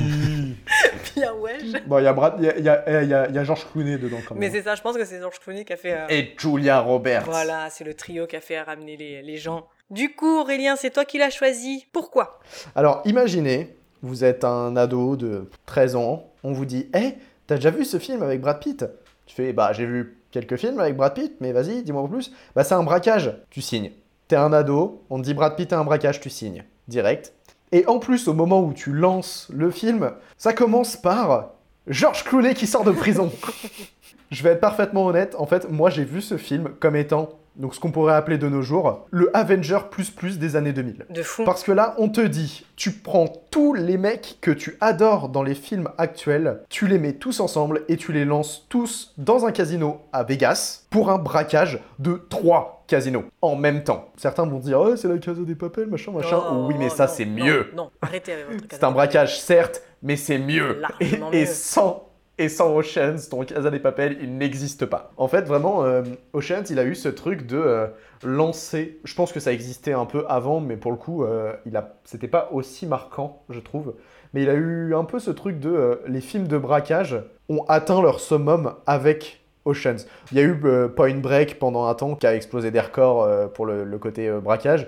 Mais là, je trouve que ouais, on a rassemblé vraiment toute une équipe. On a réussi à faire un film incroyable. La réal est assez folle. Il y a des, scènes. Moi, je pense toujours à ce, plan dans le casino. Tu sais, il y a la, caméra qui est assez bas. Et là, t'as George Clooney qui monte comme ça l'escalator. En gros, j'aime beaucoup le film. Je trouve que l'histoire est intéressante sans vraiment chercher à se prendre la tête. Ça veut juste faire simple. C'est des mecs qui font un braquage. Chacun a sa spécialité. Chacun fait ce qu'il ce qu'il peut pour euh, aider, on va dire, à développer le truc. Moi, je trouve ça intéressant, ça me fait toujours kiffer. Et quand je le regarde de- aujourd'hui, j'ai l'impression d'avoir 12 ans et de re- revoir un film euh, intemporel. Plus, le méchant, il a ce côté un peu euh, gangster, euh, Oui, vraiment. le mafieux- Lui, c'est juste un, un- c'est- ça, c'est un mafieux. C'est la gomina. C'est la gomina, mais tu sais, je fais vite le rapprochement. C'est un chef de casino, casino.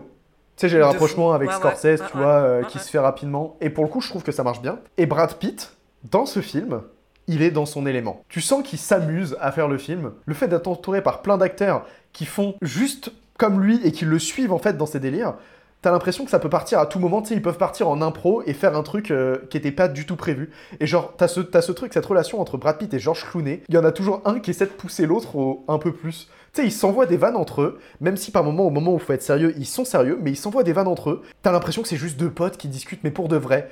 Tu, en fait, t'intègres le film et t'as pas l'impression d'être devant un film, t'as l'impression d'être devant une vidéo de vacances de trois potes qui vont, enfin, de, de 12 potes qui vont faire un braquage. Et moi, c'est ça qui me fait kiffer dans le film. Je trouve que Brad Pitt, il s'amuse, il montre de quoi il est capable tout en laissant les autres évoluer euh, chacun de leur côté. Et c'est ça qui me, fait, qui me fait aimer le personnage. Genre, il est pas plus en avant que les autres, certes. Il y a pas, euh, forcément George Clooney qui sort un peu du lot, mais il est là, il s'amuse, il fait, il est un peu en mode, je m'en fous, mais je vais faire, mais je vais vous faire kiffer. Et c'est tout ce qu'il me faut. Et toi, Jean-Charles, qu'en as pensé quoi? Enfin, c'est un peu un film feel good. Genre si je le vois passer à la télé, tu vois, genre pas comme le dîner de con. Je veux dire, moi le dîner de con, il passe à la télé, euh, je, je book ma soirée pour regarder le dîner de con, tu vois. Et je l'ai vu 100 fois, tu vois, mais je m'en fous parce que c'est mon film vraiment de, cœur. Et donc, euh, ouais, tu vois, euh, Ocean's Eleven, je trouve, c'est pas le film où comme ça je bookerais ma soirée, mais par contre, si genre il passe à la télé et je tombe dessus, tu vois, genre je, je vais prendre un putain de kiff à le regarder. Enfin, moi, je, vais être devant et je vais dire, oh, c'est pas ce que je voulais regarder, puis en fait, je vais commencer à regarder, puis je vais être pris dans le truc et ah ouais, bon bah allez, je, je vais le regarder jusqu'à la fin quoi. Comme t'as pu le dire, il y a, y a un casting de malades où chacun, t'as l'impression vraiment ils se portent les uns avec les autres, tu vois. T'as vraiment ce, ce côté groupe qui est, qui est vraiment cool. Moi j'adore, j'adore la scène finale devant la fontaine. Je voyais une vidéo où en fait il disait qu'il n'y avait pas eu de direction d'acteur sur cette scène-là. Ils ont juste dit voilà, il y a tel acteur et tel acteur qui doit partir en dernier de la fontaine et après vous faites ce que vous voulez. Et, donc il a lancé la caméra et, et ça donne cette scène qui est, qui est vraiment géniale, tu vois. Bah de toute façon voilà, moi film de braquage, à partir du moment où tu me dis film de braquage, déjà je fonce. Donc euh, t'as pas besoin de m'en dire plus. Tu me rajoutes euh, Brad Pitt, euh, tu me rajoutes George Clooney, tu me rajoutes Matt Damon, voilà. Pff. Je l'ai vu, donc il est sorti en 2002, j'avais on... 2000, ouais, 2002, j'avais 11 ans. Je t'avoue que j'avais rien compris. Le mécanisme, moi, du braquage, comment tout allait se mettre en place, je n'avais rien compris. Je l'ai revu 5 ans après, à peu près, Et là, bon, je l'ai compris. Heureusement. Bah oui, heureusement, merci. heureusement. Mais après, non, ça reste un très très bon film de braquage. Par contre, effectivement, ça a mis trop en avant les films de braquage. C'est-à-dire que les films qui sont sortis après, euh, braquage à l'italienne, braquage à l'anglaise, braquage à l'ancienne, braquage ci, braquage ça, il y a trop de films de braquage qui sont sortis après. Et c'était pas bon, quoi. Et c'était vraiment pas bon. Ça se regarde, mais c'est pas, ça, ça vaut pas, ça vaut pas les Ocean, quoi. Et le hate n'existe pas. non, non, non, pas du tout. C'est dommage, c'est dommage. Ils ont voulu faire une version, euh, version femme, mais ça fonctionne pas parce Bah, que c'est que encore une fois, c'est que encore une fois, comme tous les films qui sont sortis dans cette période-là, c'est qu'ils ont voulu aller sur le truc MeToo, euh, surfer un peu sur le, la vague MeToo et faire que des films qui étaient euh, euh, entre guillemets avec, avec des hommes en fait et juste de, de mettre des femmes à la place. Mais non, ça ne marche pas parce que à la base ça a été écrit pour des hommes et il faut écrire des rôles pour des femmes. Voilà, c'est tout. Mais c'est ça. Mais après, tu dis que c'était la femme de Danny Ocean. À aucun moment, il dit en trois films qu'il a une sœur. La femme, euh, sa sœur. À aucun moment, il le dit. Donc, euh, tu, tu te retrouves, toi, ben, je suis la sœur de Danny Ocean. À quelle heure, pourquoi, comment, enfin, bon, bref. Après, tout le reste, euh, non, j'ai pas, j'ai pas grand chose. Oui! Une scène que- qui m'a fait mourir de rire, c'est-à-dire que tu as le contorsionniste chinois. Il demande des explications à Georges Clooney en, chinois, donc personne sait. Mais Brad Pitt comprend le chinois et il lui répond du tac au tac. Et tu vois tous les gens autour en train de dire Mais tu comprends le chinois? Le gars, il te parle en chinois, lui, il te répond, en anglais, en français pour nous.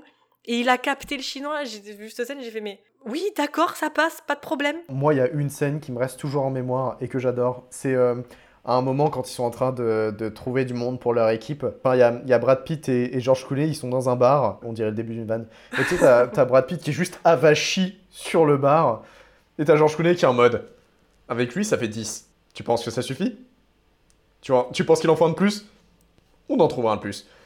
Brad Pitt n'a pas bougé, Brad Pitt n'a rien dit. Et c'est juste ce truc de.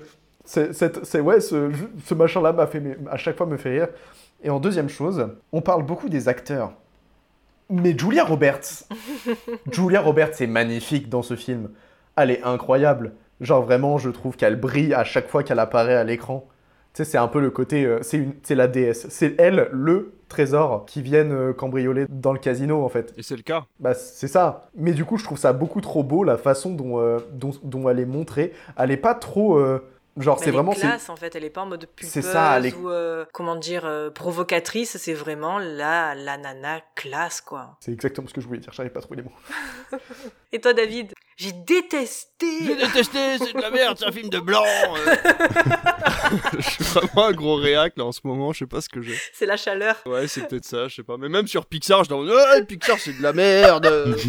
Arrêtez de faire bouffer vos enfants avec ça, c'est n'importe quoi. Regardez du Ghibli. De quatre toute façon, fois il rien de mieux que Truffaut. Ça fait quatre fois que mes gamins regardent euh, Lucas euh, en trois semaines, mais bon, sinon. euh. Bref, pour être sérieux. Non, Ocean Eleven, c'est très bien. C'est très bien pourquoi? Parce que c'est fédérateur. Ça marche avec tout le monde. Tu peux montrer ce film-là à n'importe qui, à ta soeur, à ta mère, à ta femme, à ton frère, à tout ce que tu veux. Le film plaira. Pourquoi? Parce qu'il y aura forcément un acteur qui va faire tilt.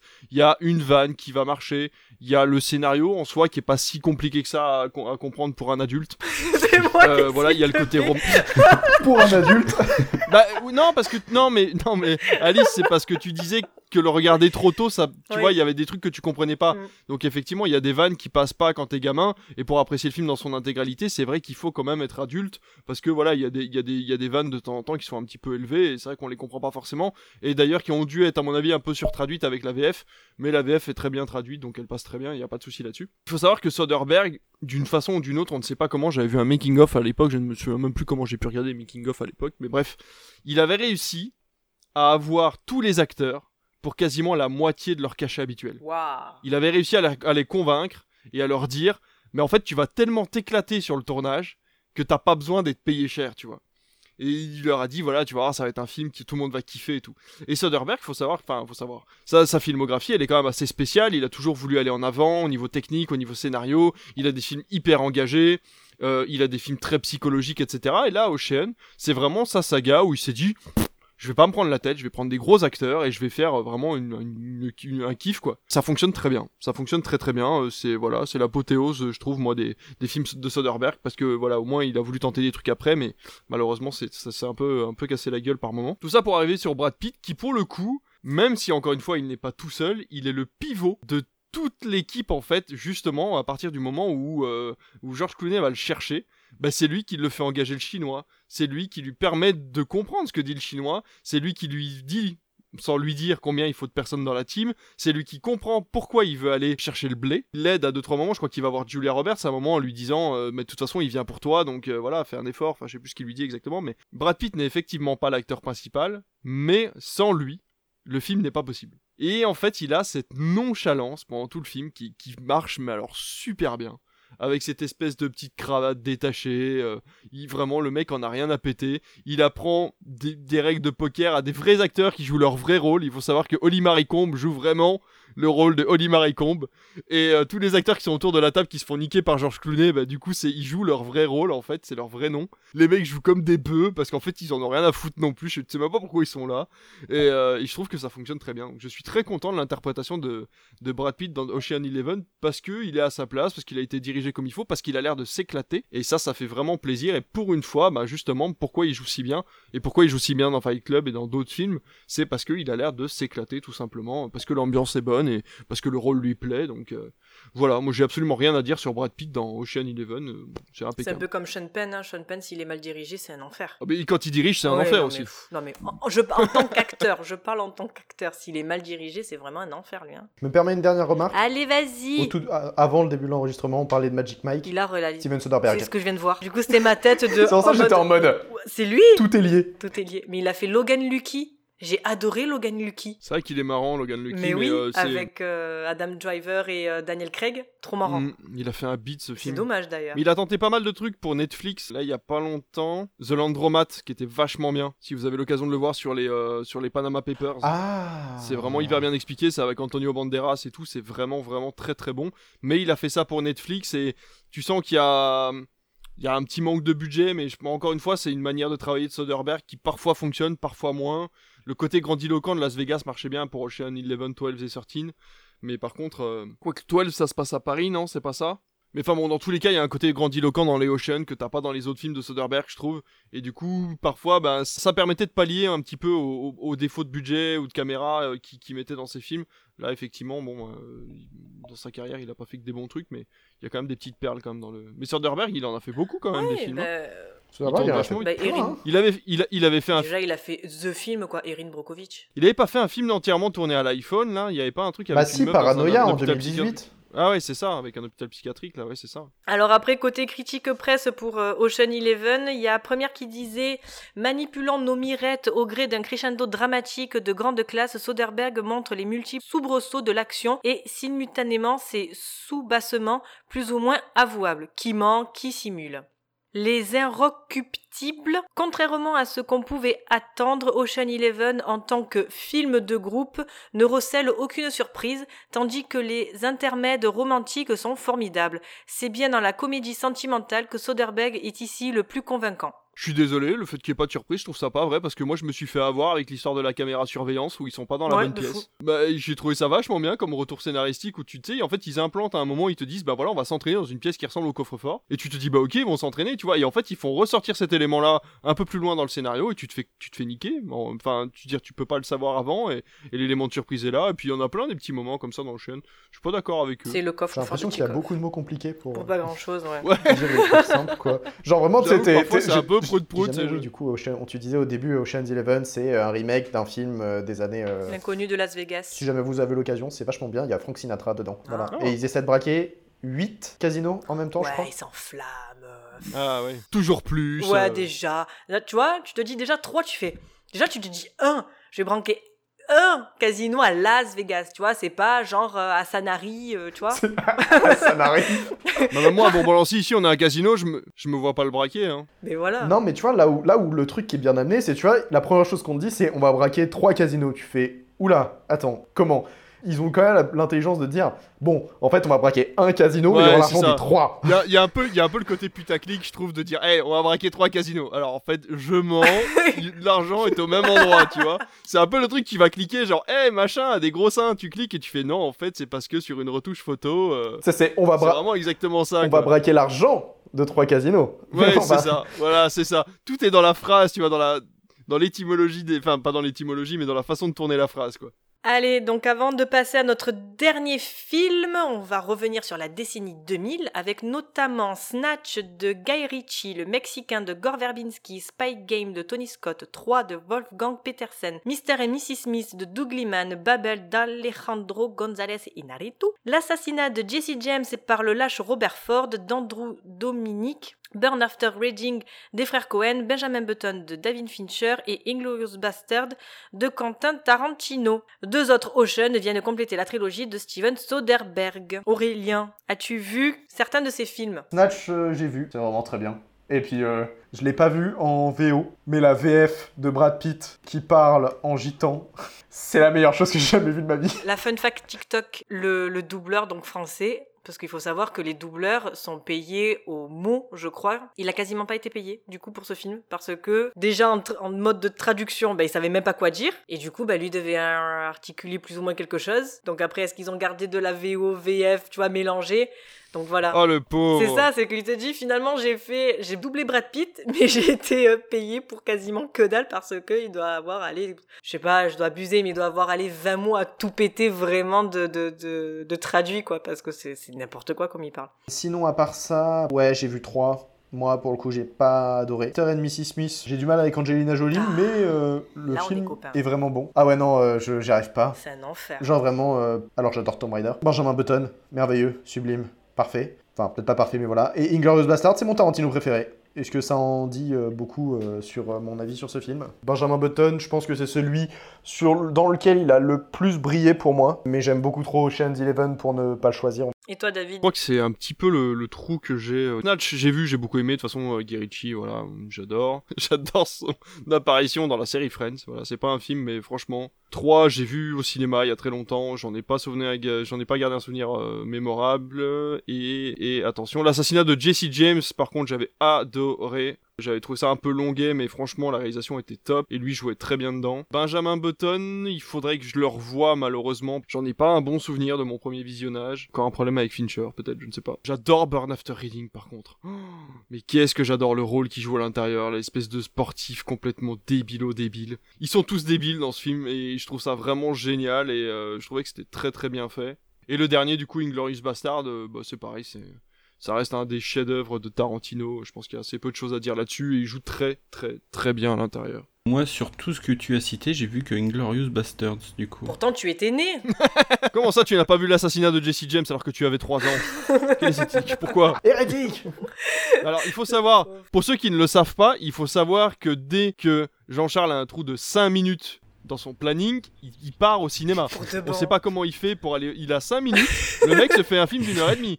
Il voit des films au cinéma absolument non-stop, mais par contre, quand il s'agit de regarder un film chez lui pour essayer de d'agrandir les vieux films, là par contre, euh, il a pas le temps. Donc je ne comprends Il pas. a le retourneur de temps. Ah, c'est ça. Il a vu plus de films qu'il y a de jours dans un mois. Comment tu fais? On, on t'aime, hein. y a pas de problème. Non, mais c'est c'est de la... pardon, je, je vanne, mais il y a absolument aucune. Il y a plein de films que j'ai pas vus qui datent d'avant ma naissance et c'est c'est bien normal. J'ai tout vu sauf, Ba- sauf Babel. Je ne suis pas du tout fan, moi, de la filmo d'A- d'Alejandro González Inarritu.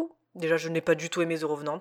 Hein. C'est trop surcoté, faut arrêter. Birdman Oh, j'ai pas aimé. Birdman J'ai tellement Quoi pas aimé. Oh, j'ai cassé mes lunettes devant Birdman. Mais bien sûr que tu casses tes lunettes devant Birdman. La scène de fin m'a fait faire quoi Et j'ai pété ma, j'ai pété la, la, la branche de mes lunettes, genre vraiment, elle m'est restée dans la main. Mais J'étais en pourquoi mode, Qu'est-ce qu'elle a Il y, a rien, cette fin. L'autre, elle, re- Bah, elle juste regarde en le- l'air, il y a le- rien de ouf. Oui, mais justement, t'attends une suite. Bah, Bah le oui, fait que ça se coupe là. là, j'étais en mode, Le mais film finit à ce moment-là et Mais- du coup c'est frustrant.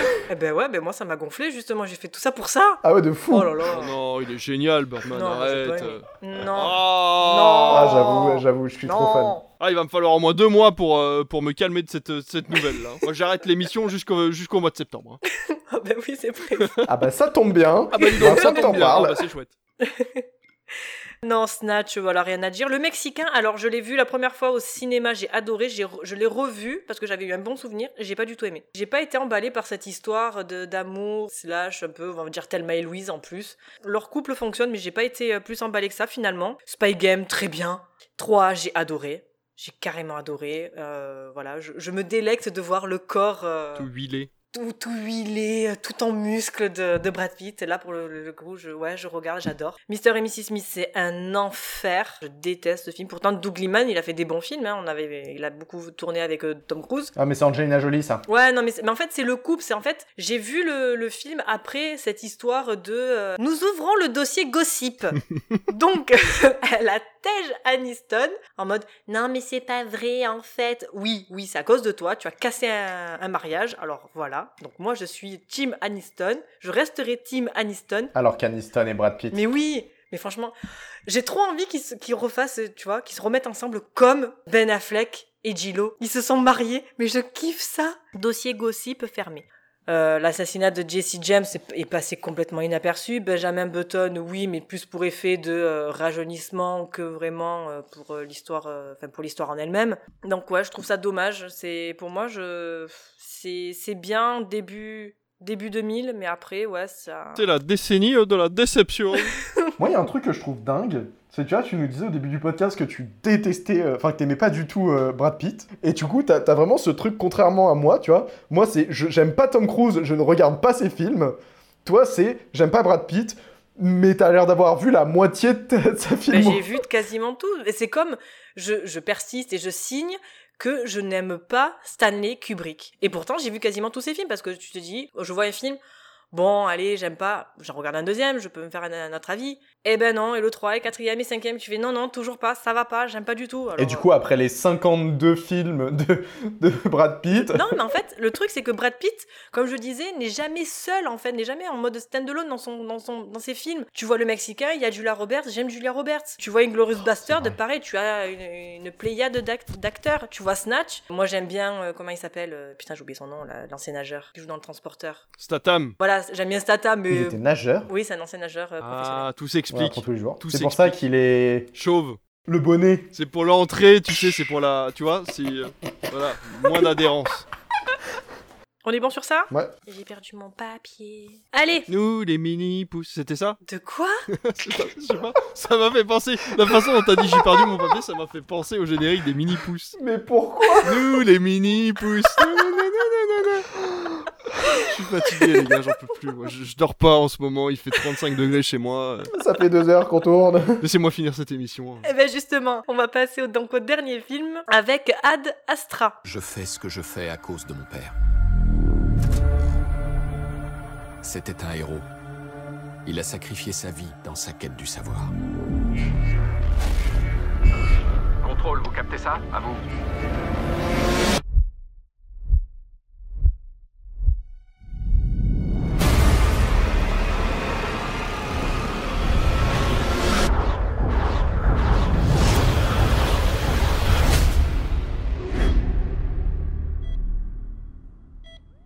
Pouvez-vous nous dire du projet Lima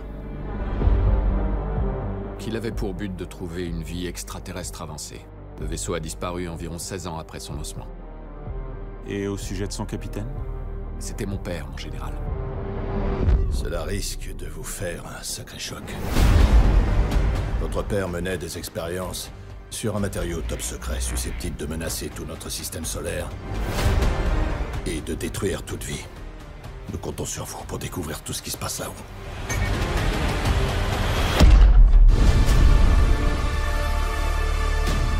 Je reste absolument résolu à accomplir la mission dans les règles. Si nécessaire, je détruirai le projet de fond en comble. La Terre avait placé ses espoirs en lui. Désormais, c'est à moi qu'elle confie son destin.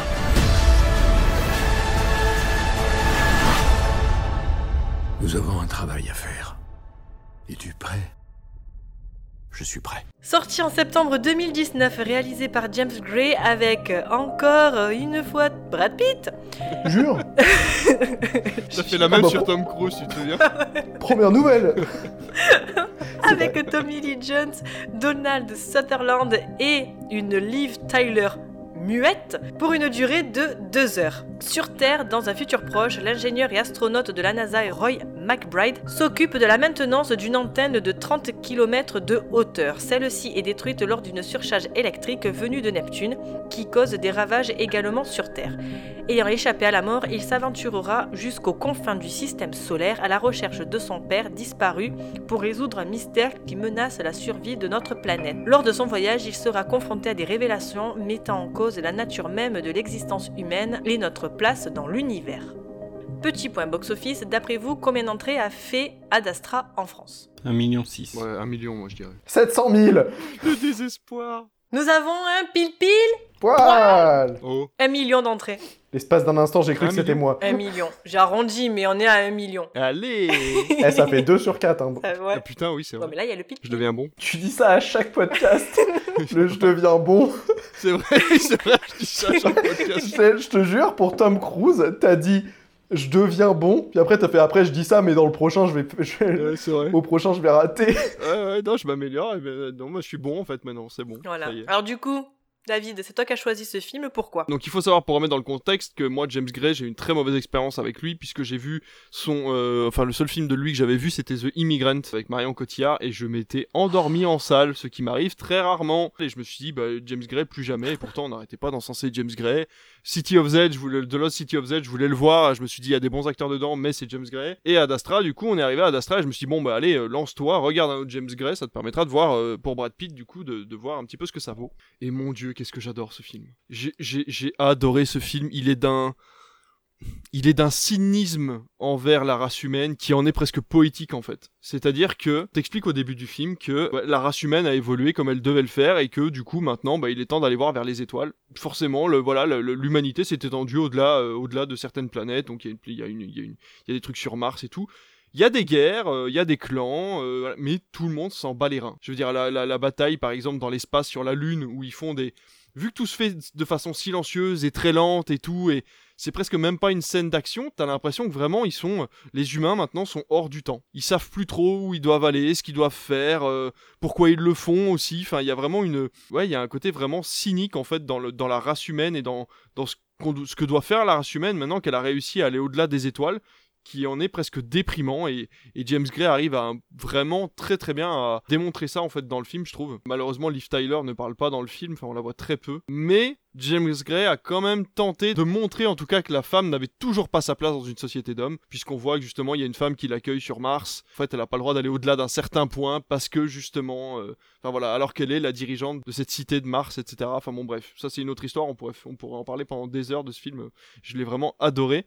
Pour ce qui est de Brad Pitt, je pense qu'on va en parler juste après, mais les années 2010, ça a été un tournant dans la carrière de Brad Pitt où il a décidé vraiment de passer du côté de la maturité. On a un rôle avec Brad Pitt dans Ad Astra où il est justement enfermé, euh, il doit complètement intérioriser ses sentiments, il doit en permanence être en dehors du sentimental et tout ça, et on lui demande quand même d'aller chercher son père qu'il n'a pas vu depuis une dizaine d'années. Au moment où il arrive à raccrocher les wagons, on lui dit bah non, en fait, vous avez pas le droit d'y aller parce qu'on veut que cette mission se passe bien, alors qu'en fait, même toi, en tant que spectateur, tu te dis bah ça se passera forcément bien si c'est son fils qui va le chercher. Mais vu que l'humanité est passée en mode non, il faut qu'on arrête justement cette humanisation et que l'humain passe à l'étape d'après, quoi. euh, vraiment, euh, c'est difficile de parler d'Ad Astra comme ça parce que c'est un film qui est très complexe déjà dans, sa mise en scène et dans, ce qu'il a à raconter. Et en plus de ça, Brad Pitt essaie de compléter tout ça pour que voilà son personnage soit le plus euh, représentatif possible de ce qu'est censé être en fait l'humanité à ce moment-là ou de ce qu'elle ne devrait pas être justement. Et je trouve qu'il joue vraiment très très bien dans ce film. Il est d'une justesse vraiment impeccable jusqu'à la fin, quoi, jusqu'à ce qu'il revoie son père, jusqu'à ce qu'il arrive repartir dans l'autre sens. Je suis juste un peu déçu puisque j'ai vu The Lost City of Z juste après. Je suis juste un peu déçu de la fin. Pour moi, ça aurait dû s'arrêter un petit peu avant. Je vais pas spoiler parce que bon, mais bon, voilà, les 5 dernières minutes du film ou les deux dernières minutes du film juste avant le générique, je pense que ça a pas sa place dans l'univers qu'a créé James Gray dans Ad Astra. Mais voilà, en soi, vraiment, euh, ouais, non, j'ai adoré vraiment la performance de Brad Pitt dans Ad Astra et j'adore ce film, je le conseille vraiment à tout le monde. Et toi, Aurélien? Je suis totalement d'accord. J'adore Ad Astra. Je l'ai regardé depuis mon canapé, juste sur ma télé, en me disant ça avait l'air sympa et j'aime bien Brad Pitt. Et je suis resté mais scotché devant le film. J'ai adoré vraiment visuellement, c'est magnifique. On te met des gifles sur gifles sur gifles. Je trouve que Brad Pitt, ouais, il a une justesse de- du jeu qui est, qui, est, qui est assez incroyable. Et pour le coup, là, je trouve qu'il prend ce contre-pied de ce qu'on disait tout à l'heure avec Oceans. C'est-à-dire que là où Ocean, tu sens qu'il se faisait kiffer, tu sens qu'il était euh, vraiment juste en mode on est une bande de potes et on s'amuse, et il jouait dans les dialogues avec les autres gens. Là, on se retrouve avec un Brad Pitt qui est calme, du coup, c'est ce que tu disais, calme, posé. Il est seul face à la caméra très souvent. Et il, il, parle pas forcément, tu vois. Il va pas essayer de parler pour rien dire ou quoi. Et il va essayer de juste bah, incarner son personnage du mieux qu'il peut. Et, et c'est ça que je trouve que c'est vraiment très beau et c'est là que du coup je, trouve qu'il brille en étant seul. C'est que non seulement il arrivait à faire euh, ce qu'il faisait dans les années 2000 euh, avec ses potes, et là, comme tu disais, il a pris ce gap de même seul, il arrive à te subjuguer euh, à travers l'écran. Tout le long, en fait, on suit des péripéties qui m'ont fait me dire Mais c'est fou, j'ai l'impression de voir un truc dans l'espace que j'aurais que j'aurais aimé voir ailleurs. Enfin, je sais pas pourquoi, mais j'ai toujours un peu ce parallèle avec Interstellar, et je me dis Bah, en fait, personnellement, même si j'adore Interstellar, je préfère Ad Astra. Je trouve que visuellement, c'est plus parlant. Je trouve que dans le message que ça donne, c'est plus parlant. Et même, il y, a des- situations qui sont plus poussées, un peu plus science-fiction, qui me plaisent bien. Parce que j'aime ce côté science-fiction et ça, j'ai vraiment beaucoup aimé. Et ouais, je préfère regarder euh, Ad Astra euh, aujourd'hui. Bon, au cinéma, Interstellar, c'est un, un délire. Et je pense que Ad Astra, au cinéma, si je pouvais le revoir, enfin, si je pouvais le voir là-bas, j'adorerais deux fois plus. Rien qu'en étant chez moi sur ma télé, j'ai été subjugué. Et je pense que Brad Pitt. euh, j'ai j'ai pas trop vu euh, les films des années 2010 de Brad Pitt, mais j'ai l'impression qu'il s'est mis dans une position un peu plus dangereuse comparée à d'habitude. Et pour le coup, il s'en sort vraiment très bien. Et ça, pour le coup, ça m'a fait kiffer. Je me suis dit, c'est nouveau, ça change, et c'est intéressant. C'est marrant ce que tu dis sur le fait qu'il est tout seul, parce qu'en fait, on dirait presque que c'est méta sur sa carrière, parce qu'à chaque fois qu'il essaye d'avoir un équipage, le film lui enlève. Il a un équipage, puis en fait, il se retrouve tout seul sur la Lune. Ensuite, il arrive sur Mars, euh, il, rentre euh, dans la fusée, et en fait, sans le faire exprès, bah, il tue tout l'équipage. Tu sais, il essaye d'aller plus loin en disant, mais non, mais moi, je veux une équipe, je veux faire des films avec quelqu'un. Et James Gray lui dit, non, non, c'est toi qui portes le film, t'es tout seul, et tu vas y arriver jusqu'au bout, quoi, tu vois. Et je trouve que c'est vachement, ça serait presque méta comme film de voir euh, à quel point ce, ce film est un tournant dans la carrière de, de Brad Pitt et qui montre à quel point il est capable de porter un film tout seul, quoi. Moi, je te rejoins, Aurélien, c'est-à-dire que je préfère largement Ad Astra à Interstellar. Je vais me faire lapider, mais je trouve que c'est euh, trop hypé. Je, fais une, une petite parenthèse. hein. On dit que Tenet est un film qui est incompréhensible, alors que pour moi, vraiment, c'est Interstellar. Je n'ai pas compris, je n'ai pas été ému par Interstellar. Franchement, le, ce délire avec sa fille, je m'en fous. Ad Astra, ça m'a plus ému, et pourtant, le rapport père-fils ou père-enfant, moi, c'est pas quelque chose qui me touche. Je pense que le fait d'avoir vu d'autres films de James Gray a fait que j'ai mieux appréhendé donc euh, ce, ce film-là. Le, message qu'il porte, c'est-à-dire qu'à un moment ils vont sur euh, sur la lune, mais la lune c'est devenu Disneyland quoi. Enfin, tu vas sur la lune euh, comme tu vas à Disneyland, c'est c'est irréaliste. Tu as même des conflits territoriaux sur la lune. Ça ne veut Enfin, pas que ça veut rien dire, mais c'est complètement aberrant en fait. Tu te dis, mais à quel moment l'humain va s'arrêter de rentrer en conflit pour des bouts de terre Enfin, c'est n'importe quoi. On se dispute un bout de terre sur notre planète, on va se disputer un bout de terre sur la Lune, on va se disputer un bout de terre sur Mars. Enfin, à quel moment ça va s'arrêter les conflits, quoi?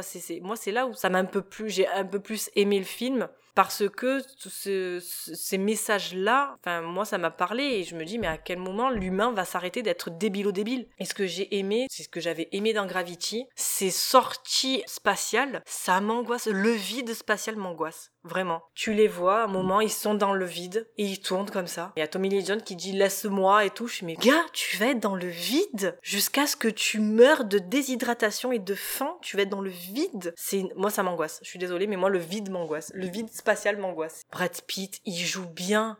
J'ai adoré Brad Pitt dans ce film. Pour une fois, en fait, on voit vraiment le jeu de Brad Pitt. On voit ce qu'il peut donner, on voit de quoi il est capable. C'est ça qui est bien. C'est ça peut-être que j'attendais euh, bah, depuis euh, depuis 20 ans, quoi. De voir Brad Pitt seul, face à la caméra, face à lui-même, face à ses émotions et face à tout, quoi. Donc, euh, tu as su me montrer à moi ce que tu étais capable. T'es pas capable de la meilleure des performances, il a pas de problème. Mais voilà, je sais de quoi tu es capable, je sais de ce que tu peux nous donner. Et franchement, tu as sorti un très bon film. Tu as été très bien dirigé. Tu es dans un très beau film qui est beau. Et c'est et voilà, c'est magnifique. Je suis entièrement d'accord avec toi. De toute façon, après, euh, comparer Interstellar, c'est toujours un peu compliqué. C'est comme euh, les gens qui ont comparé 2001, l'Odyssée de l'espace avec Interstellar. Dès que ça part dans l'espace et qu'il y a un peu de science-fiction, on compare à. Et là, pour moi, c'est même pas un film de science-fiction, c'est un film d'anticipation. C'est-à-dire qu'il n'y a pas de technologie euh, outrancière, il n'y a pas de choses impossibles en soi. C'est juste que la technologie humaine, euh, est arrivée à aller jusque-là, tu vois, mais il n'y a pas de, théorie du temps ou de l'espace ou de quoi que ce soit, il n'y a pas de relativité de quoi que ce soit. C'est, voilà, tu dois mettre 8 mois, il lui explique, il dit, voilà, euh, tu vas mettre 8 mois à arriver sur les anneaux, enfin, vers, euh, vers Neptune et, euh, et tu vas être tout seul et tu vas devenir taré. Et, voilà, donc, euh, non, non, il y a, y a vraiment, pour moi, c'est un film d'anticipation, du coup, c'est difficile, il faudrait mieux, e- e- effectivement, le comparer à Gravity, mais Gravity qui est plus un film d'action qu'un drame. Là, on est vraiment dans un drame dans l'espace, donc c'est difficile finalement de le comparer. Il est peut-être un petit peu tout seul dans sa catégorie finalement, euh, en tant que en tant que film euh, d'anticipation dramatique. Quoi. Du coup, Jean-Charles, t'en as pensé quoi de Ad Astra? C'est une analyse que j'ai en deux étapes parce que j'ai vu le film deux fois. La première fois au ciné, euh, sa sortie, c'était sur une séance de 22h30, je crois. Et j'ai pas du tout accroché au film. Juste à la scène d'ouverture, en fait, j'ai regardé le film, j'ai fait nope. Je, je sais pas, ça m'a pas. Jusqu'à la scène de l'attaque euh, dans l'espace, dans le euh, vaisseau spatial du singe, qui m'a fait re-rentrer dans le film. Mais sinon, entre les deux, tu vois, pour moi, il s'est absolument rien passé. Il y a eu du vide, vraiment. J'ai pas compris la métaphore de ça d'ailleurs. J'ai pas compris la métaphore du singe. Je, suis sûr qu'il y a un message caché derrière ce truc-là, mais j'ai pas compris pourquoi euh, à ce moment-là le scénario pour que lui se retrouve tout seul, ils ont mis un singe fou dans un vaisseau. Ça, ça m'échappe un peu. Pour le coup, moi, ça m'a surtout fait penser au, délire de euh, bah, l'humanité, on a tellement rien à faire de, la façon dont elle évolue. Tu vois, à une époque, euh, elle, a- elle envoyait des singes dans l'espace comme ça, en les laissant crever, quoi. Ouais, c'est pas Et du coup, là, le côté, le singe abandonné qui se venge, entre guillemets, euh, du traitement que l'humanité lui a fait. Enfin, moi, je l'ai vu comme Ouais, ça. c'est bien vu. Après, je suis pas. Non mais je pense que c'est ça. C'est hyper correct. Très bien vu. Désolé Jean-Charles, je t'ai coupé. Pas de souci. Et donc du coup après je suis passé à Cannes et j'ai vu le prochain film de James Gray, Armageddon Time. Et quand on préparait l'émission j'ai vu que euh, David avait choisi euh, Ad Astra, j'ai dit ah, va falloir que je me le remate quoi. Parce que j'étais resté vraiment sur cette expérience de j'ai pas accroché quoi. Et bah au final j'ai bien fait. Bah, le deuxième visionnage ça a été un pur kiff, vraiment. Pendant tout le film j'étais de- devant mon écran en mode waouh, mais c'est beau. Et, et genre on change de plan et j'étais waouh. Mais c'est. Et je pense, je pense que genre même au deuxième visionnage, j'ai toujours pas suivi l'histoire parce que vraiment le deuxième, j'étais en mode waouh, c'est beau devant tout. Que ce soit la scène d'ouverture euh, où il est dans l'espace et on a ces plans magistraux, mais c'est sublime. Euh, la course poursuite que tu disais sur la lune où t'as- où t'as cette dualité en fait, t'as vraiment l'image qui est coupée en deux avec le sol de la lune qui est blanc et le, le ciel qui est noir, mais un noir sombre, hein, enfin vraiment un noir mat. hein, où cette dualité, c'est magnifique, mais pff, le, vraiment le film est sublime de A à Z. Je kiffe les films qui se passent dans l'espace parce que ça te montre en fait des paysages que entre guillemets tu vois jamais et que tu verras jamais en vrai, tu vois. Genre euh, on avait la mission de Thomas Pesquet qui était euh, qui était en haut et lui prend une photo, tu vois, de, de l'ISS. Il y a un mec qui est dans l'espace tout seul et ça me mindfuck à chaque fois et là c'est ce qui se passe pour le film. Et il y a juste moi cette scène, si vous qui avez compris le film, vous allez peut-être pouvoir euh, m'aiguiller. La scène d'ouverture, moi c'est pour ça que ça m'a coupé la première fois que je l'ai vu. J'ai pas compris comment le mec est toujours en vie. Genre le mec est dans l'espace. Au début il est dans l'espace et le mec tombe.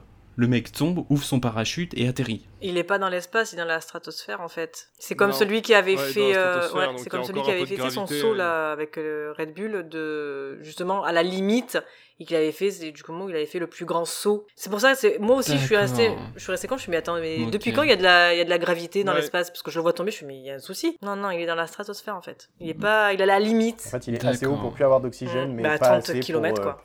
Ne plus être impacté par euh, la, gravité, la gravité terrestre. Un mystère de plus résolu sur le film. donc, euh, Moi, si je peux me permettre deux minutes, là tu disais, ouais, les plans sont beaux et tout, et tu regardes ton écran en mode, Ouah. Moi, j'ai eu l'impression pendant que je regardais ce film euh, sur ma télé que j'étais dans le rayon Fnac de téléviseur avec, sais, les, beaux trucs d'espace qui te en montrent 4K, la, la- la oui, qualité des pixels, des, écrans. J'étais en mode, Moi je suis resté blo- bloqué sur le prix d'une couverture quand tu te mais rends oui, sur la lune. mais oui. Le pack survie couverture coûte 130, 1500. 130. Non 1000. Non.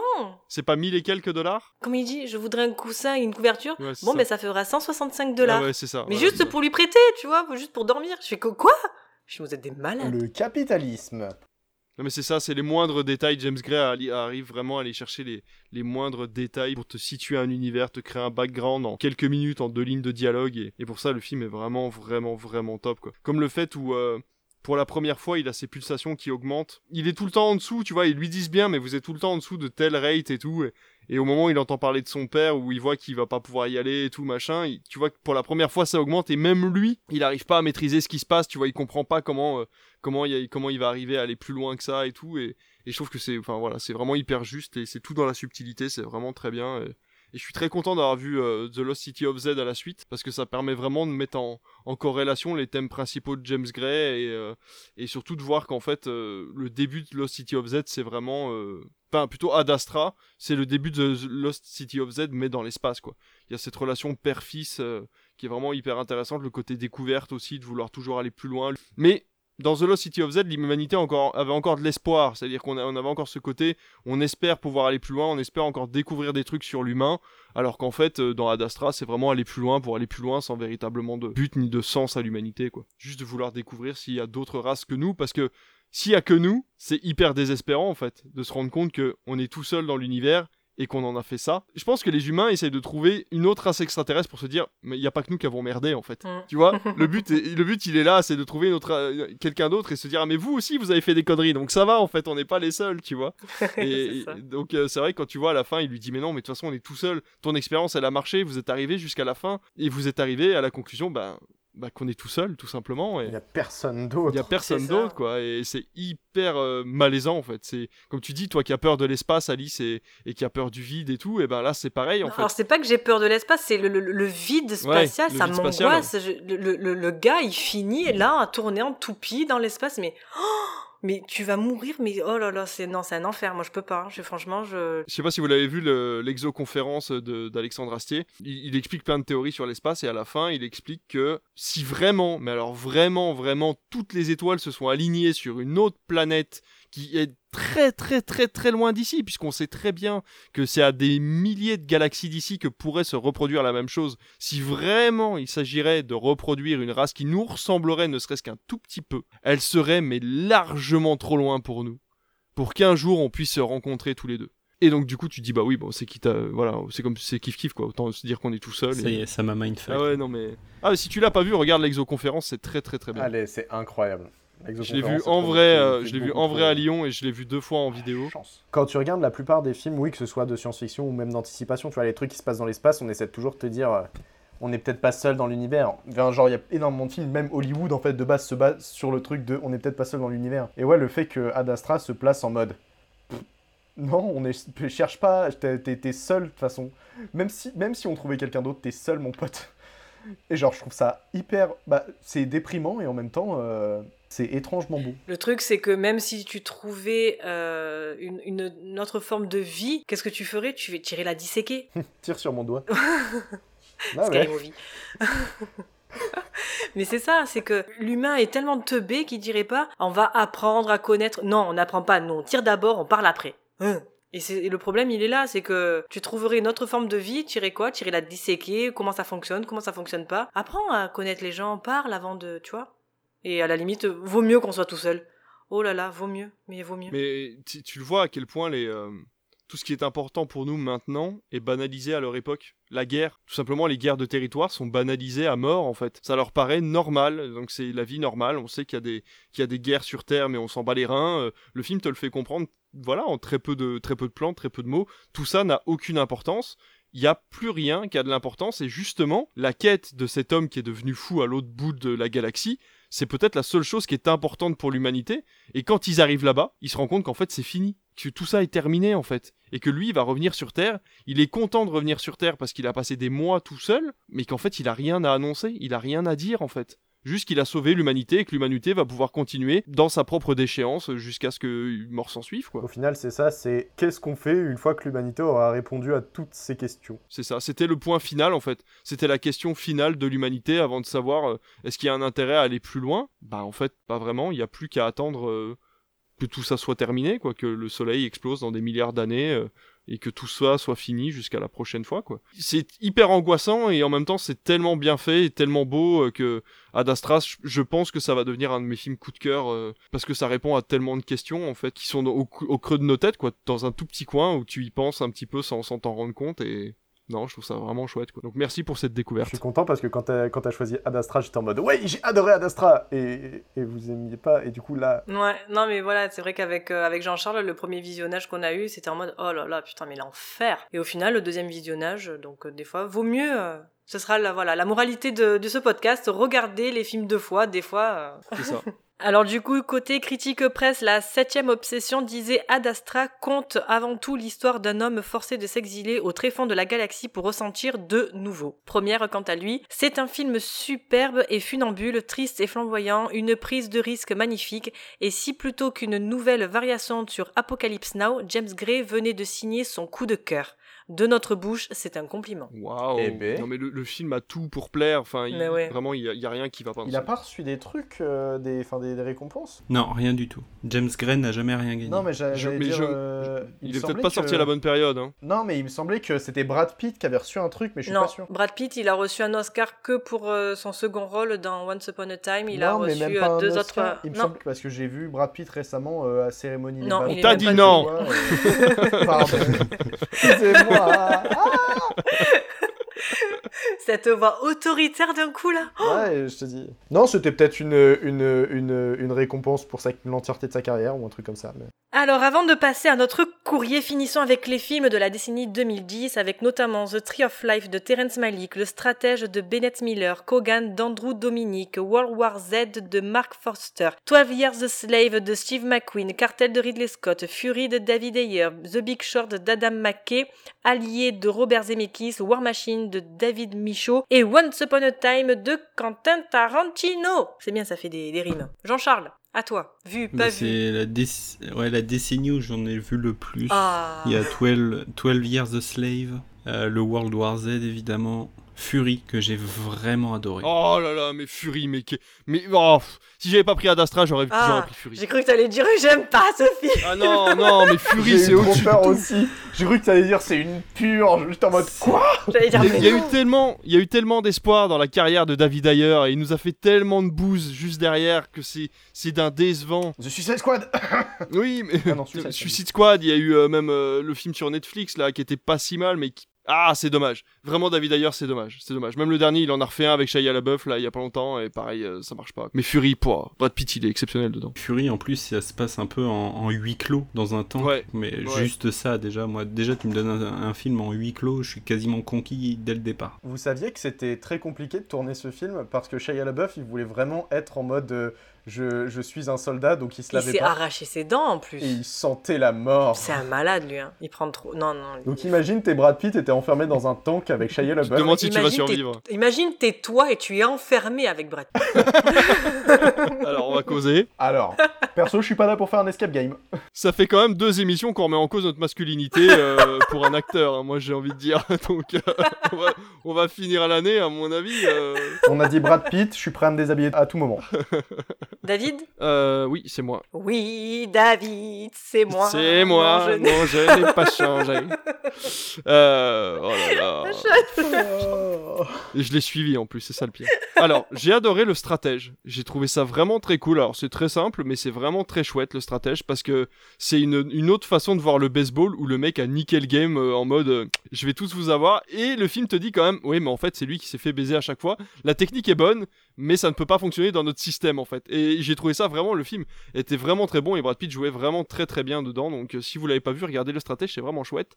Après, faut aimer le baseball. World War Z, forcément, qui m'a pas laissé un souvenir impérissable, mais qui est quand même pas dégueulasse. Cartel, qui m'a chauffé l'esprit quand je suis allé le voir au cinéma, puis que j'ai pas revu depuis. Euh, Fury, vraiment Fury, mais euh, tellement amoureux de Fury. The Big Short, où j'ai rien compris, ça parlait trop vite, j'ai pas réussi à suivre. J'ai adoré. Mais faudrait que je le revoie, mais peut-être en VF, parce que vraiment la VO, j'ai pas réussi à suivre les Je sous-titres. t'enverrai une vidéo de l'explication des justement de la crise des subprimes. Ouais. C'est un gars qui lui te fait des vidéos de vulgarisation en fait sur tout ce qui est économie et tout et tout. J'avais vu The Big Short, j'avais pas trop compris, j'ai vu sa vidéo, ça a été limpide. Et en fait, c'est la crise des subprimes qui a mené après la crise de l'euro, enfin blablabla. Ça marche. Et c'est vrai que euh, de regarder ça, d'avoir des clés en fait de compréhension, tu comprends The Big Short et tu te dis waouh, c'est génial. J'ai vu War Machine par contre, qui encore une fois est un concept génial sur une histoire vraie qui est absolument fantastique. Pitt joue très bien, mais ça tombe à l'eau parce que Netflix ne sait pas gérer ses productions et ne sait pas mettre le haut là quand il faut à ses réalisateurs.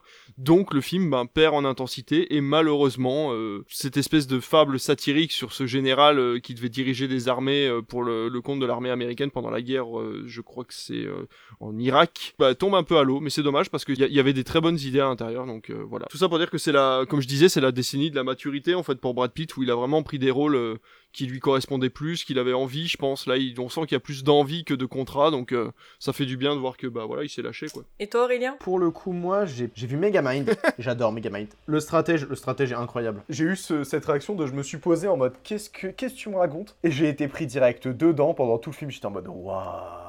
C'est perché, j'adore. Et Jonah Hill. J'adore Jonah Hill en plus. Bah pour une fois que je l'aime, tu vois, dans Ah ce là film. Parce que franchement, c'est un acteur, j'aime pas du... Putain, on dirait, on dirait que j'aime personne.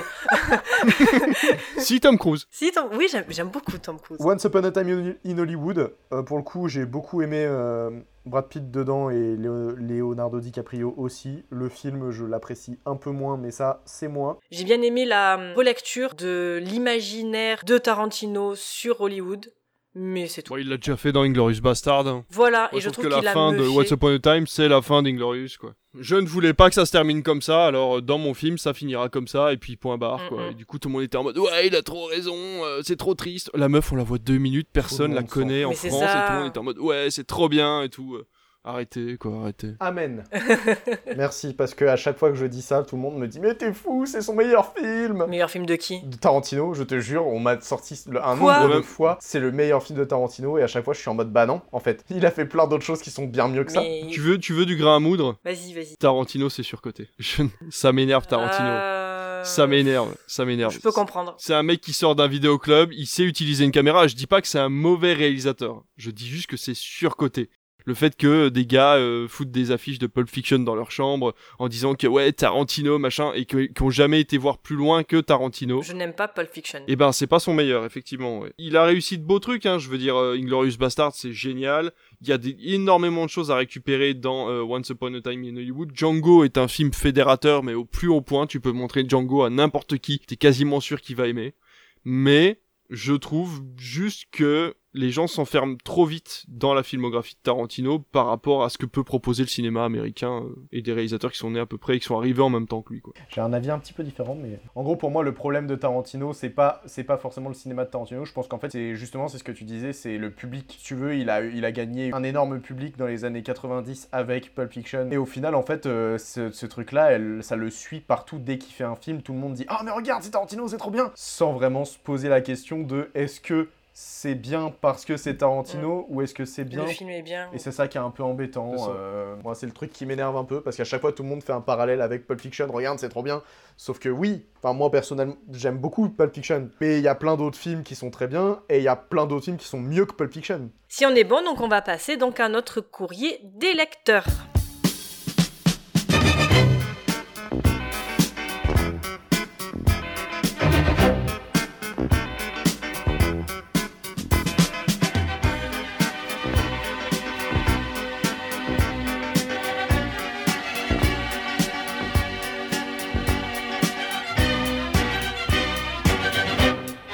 Sur Instagram, donc je vous avais demandé quel était selon vous le meilleur et le pire film de Brad Pitt. On a Inessia Rose qui nous dit que 3 étant son meilleur et Once Upon a Time le pire. Pour Home Cinéman, c'est l'assassinat de Jesse James, le meilleur, son pire étant Allié. Amazon Prime, quant à elle, nous dit Benjamin Button, son meilleur et World War Z le pire. Pour Ciné Semaine, son meilleur étant Légende d'automne et The Tree of Life son pire. Pour finir avec le Popcorn Critique, nous disant Entretien avec un vampire, Rencontre avec Joe Black et L'armée des douze singes sont ses meilleurs. Par contre, Ad Astra est son pire. Pardon? Oh. Quoi Oh, ce- tu sais, il y a eu ce regard de la tête qui se tourne en mode.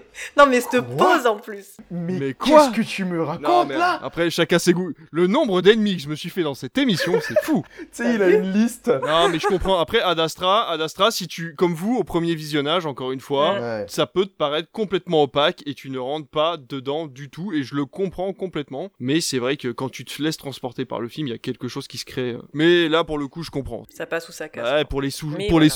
Sous-gens, c'est vrai que. Ouais, mais Ça tu dis que tu te fais des ennemis aussi, tu cherches. Eh ouais, donne le bâton pour se faire battre. Le popcorn critique, je t'aime beaucoup. Ne t'inquiète pas, tu as le droit de ne pas aimer Ad Astra. Moi, en tout cas, je t'aime beaucoup. ah ben voilà. Mais au final, donc quels sont les avis de nos chroniqueurs? C'est ce que nous allons déterminer.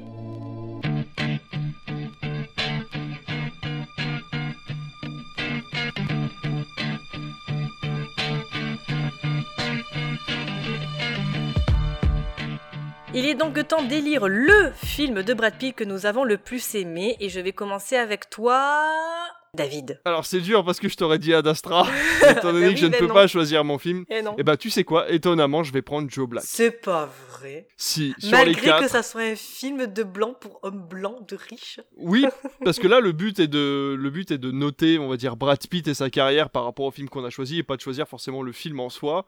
Donc je vais avouer que là où sa performance me paraît la plus euh, allez, aboutie, on va dire, et la plus difficile sur les films qu'on a choisis, ça reste quand même celle de Joe Black. Et en plus, il y a quand même des choses à retenir dans Joe Black. Ce sera mon préféré en dehors d'Ad Astra. Et toi, Jean-Charles Euh, pour la beauté, pour James Gray, ce sera Ad Astra. Aurélien Bah pareil, pareil, Ad Astra, Ad Astra, euh, Ad Astra, Ad Astra, Allez, ouais, je Ad vous- Astra. Ce sera mon argument. Astra. Je vous rejoins, ouais, pareil. Ad Astra, c'est vraiment le film où j'ai aimé. euh, Voilà, si on juge la, la performance. Donc euh, voilà, David, tu remportes. C'est ton film Ad Astra. Oui, super, bravo. ok. Allez, avant de nous quitter, donc on va finir en beauté avec la chronique d'Aurélien.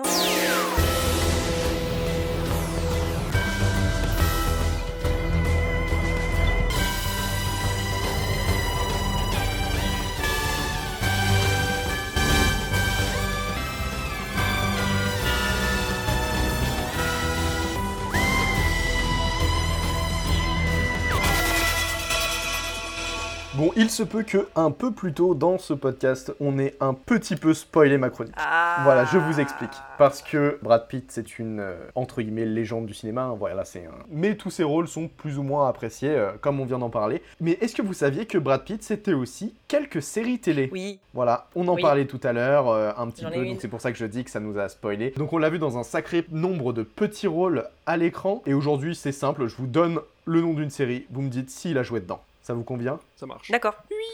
Euh, donc on commence facile, du coup c'est le truc qu'on a spoilé. Est-ce qu'on l'a vu dans Friends Oui. Oui. Voilà, on l'a vu dans Friends. Il jouait Will, un ami d'enfance de Ross. On continue. Est-ce qu'on l'a vu dans Les Frères Scott Non. Ouais, il ressemble au. au- il, Ouais, il ressemble, à Chad Michael Murray. Si tu le dis, je crois. Non, non, on l'a pas vu, c'est juste moi, je me suis dit franchement, eh, il est tellement beau, il pourrait jouer dans Les C'est Frères vrai qu'il Scott. ressemble un peu à Chad de Michael. Murray. Ouais. Il y a un peu le. Ah, C'est un peu un sous-genre, tu vois. C'est ça. Est-ce qu'on l'a vu dans Dallas? Oui. Ah ouais? C'est son- c'est un de ses premiers rôles. On a vu Brad Pitt dans Dallas. En fait, dans les années 80, il a Arrête joué dans plusieurs épisodes. Il jouait le copain de la d'une d'une des filles de, de JR. Je sais pas s'il a, j'ai pas vu Dallas. Et en fait, apparemment, ce serait un petit rôle qui l'aurait fait remarquer justement pour jouer dans Thelma et Louise après. D'accord. Est-ce qu'on l'a vu dans Les Contes de la Crypte Oh, c'est sûr que oui. Je sais Je connais pas.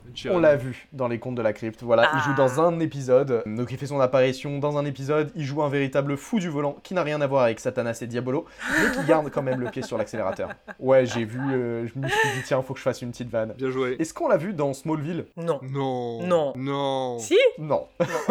non, non, on l'a pas vu dans Smallville. Ce serait un peu gros quand même. Euh, Vous avez vu l'homme, euh, il peut jouer Superman. On peut pas faire un- une série avec deux Superman. Il peut jouer super mal aussi. Oh, Ça m'aurait pas plu. Seven Est-ce qu'on l'a vu dans Magnum En vrai, il a, il a le look pour jouer dans Magnum. En vrai, ça serait tellement classe. Ouais, mais non. Non, je vois pas. Non, parce que la chemise qu'il a dans Once Upon a Time in Hollywood. J'avoue. Ouais, mais il a pas la stache mou. Ouais, ni la Ferrari. C'est vrai, pour le coup, euh, pour le coup, ouais, non, il a pas joué dans, il a pas joué dans Magnum, mais pour le coup, je kifferais euh, le voir avec, euh, avec la moustache de Tom Selleck. Moi aussi, ouais. Et sa Ferrari au passage, mais. Ouais, j'avoue. Ouais, aussi. Et Higgins, on aime bien Higgins. Et c'était le dernier. Mais euh, sinon, euh, juste, euh, juste, voilà, il y a une série à laquelle j'ai pas parlé. Je pense que c'est à ça que tu penses. Je vais quand même la dire pour vous. Est-ce qu'il a joué dans 21 Jump Street?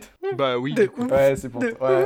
En fait, apparemment, il aurait commencé sa carrière dans, euh, à la- dans les séries télé, dans, une, dans un feuilleton américain qui s'appelle Another World. Et ensuite, il aurait enchaîné sur 21 Jump Street et quelques épisodes dans une série nommée Freddy, le cauchemar de vos nuits. Donc, euh, tout droit inspiré de la série, enfin, du film horrifique euh, Freddy et les griffes de la nuit. Dont Johnny Depp a également joué dans le Dans film. le film, tout à fait. All is Connected. Par contre, on ne peut pas terminer ce podcast parce qu'on a parlé. Est-ce qu'il a joué dans Doctor Who?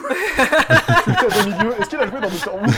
Est-ce qu'il a joué dans Doctor Who? Non, il a pas joué dans Doctor Who. Tout le monde a joué dans Doctor Who, mais pas lui parce qu'il est pas anglais. Ben voilà, parce qu'il est américain. Ouais, mais il y a pas voilà. mal d'Américains qui ont joué dans Doctor Who, mais la plupart c'est des anglais. Il n'y a que l'élite. Que les meilleurs. Andrew Garfield a joué dans Doctor Who. Voilà. C'est sur ces mots que nous allons clore l'émission. Merci les garçons pour votre présence ce soir et d'avoir fait vivre cette émission. Nous, on se retrouve en septembre pour une spéciale teen movie des années 80. Si le podcast vous a plu, n'hésitez pas à le noter sur Apple Podcasts, Spotify ou Podcast Addict. Partagez un maximum si vous l'avez apprécié. Bonnes vacances pour les Haussiens, bon courage pour les juilletistes, bisous et à dans un mois. Salut Bonne soirée. Bonnes vacances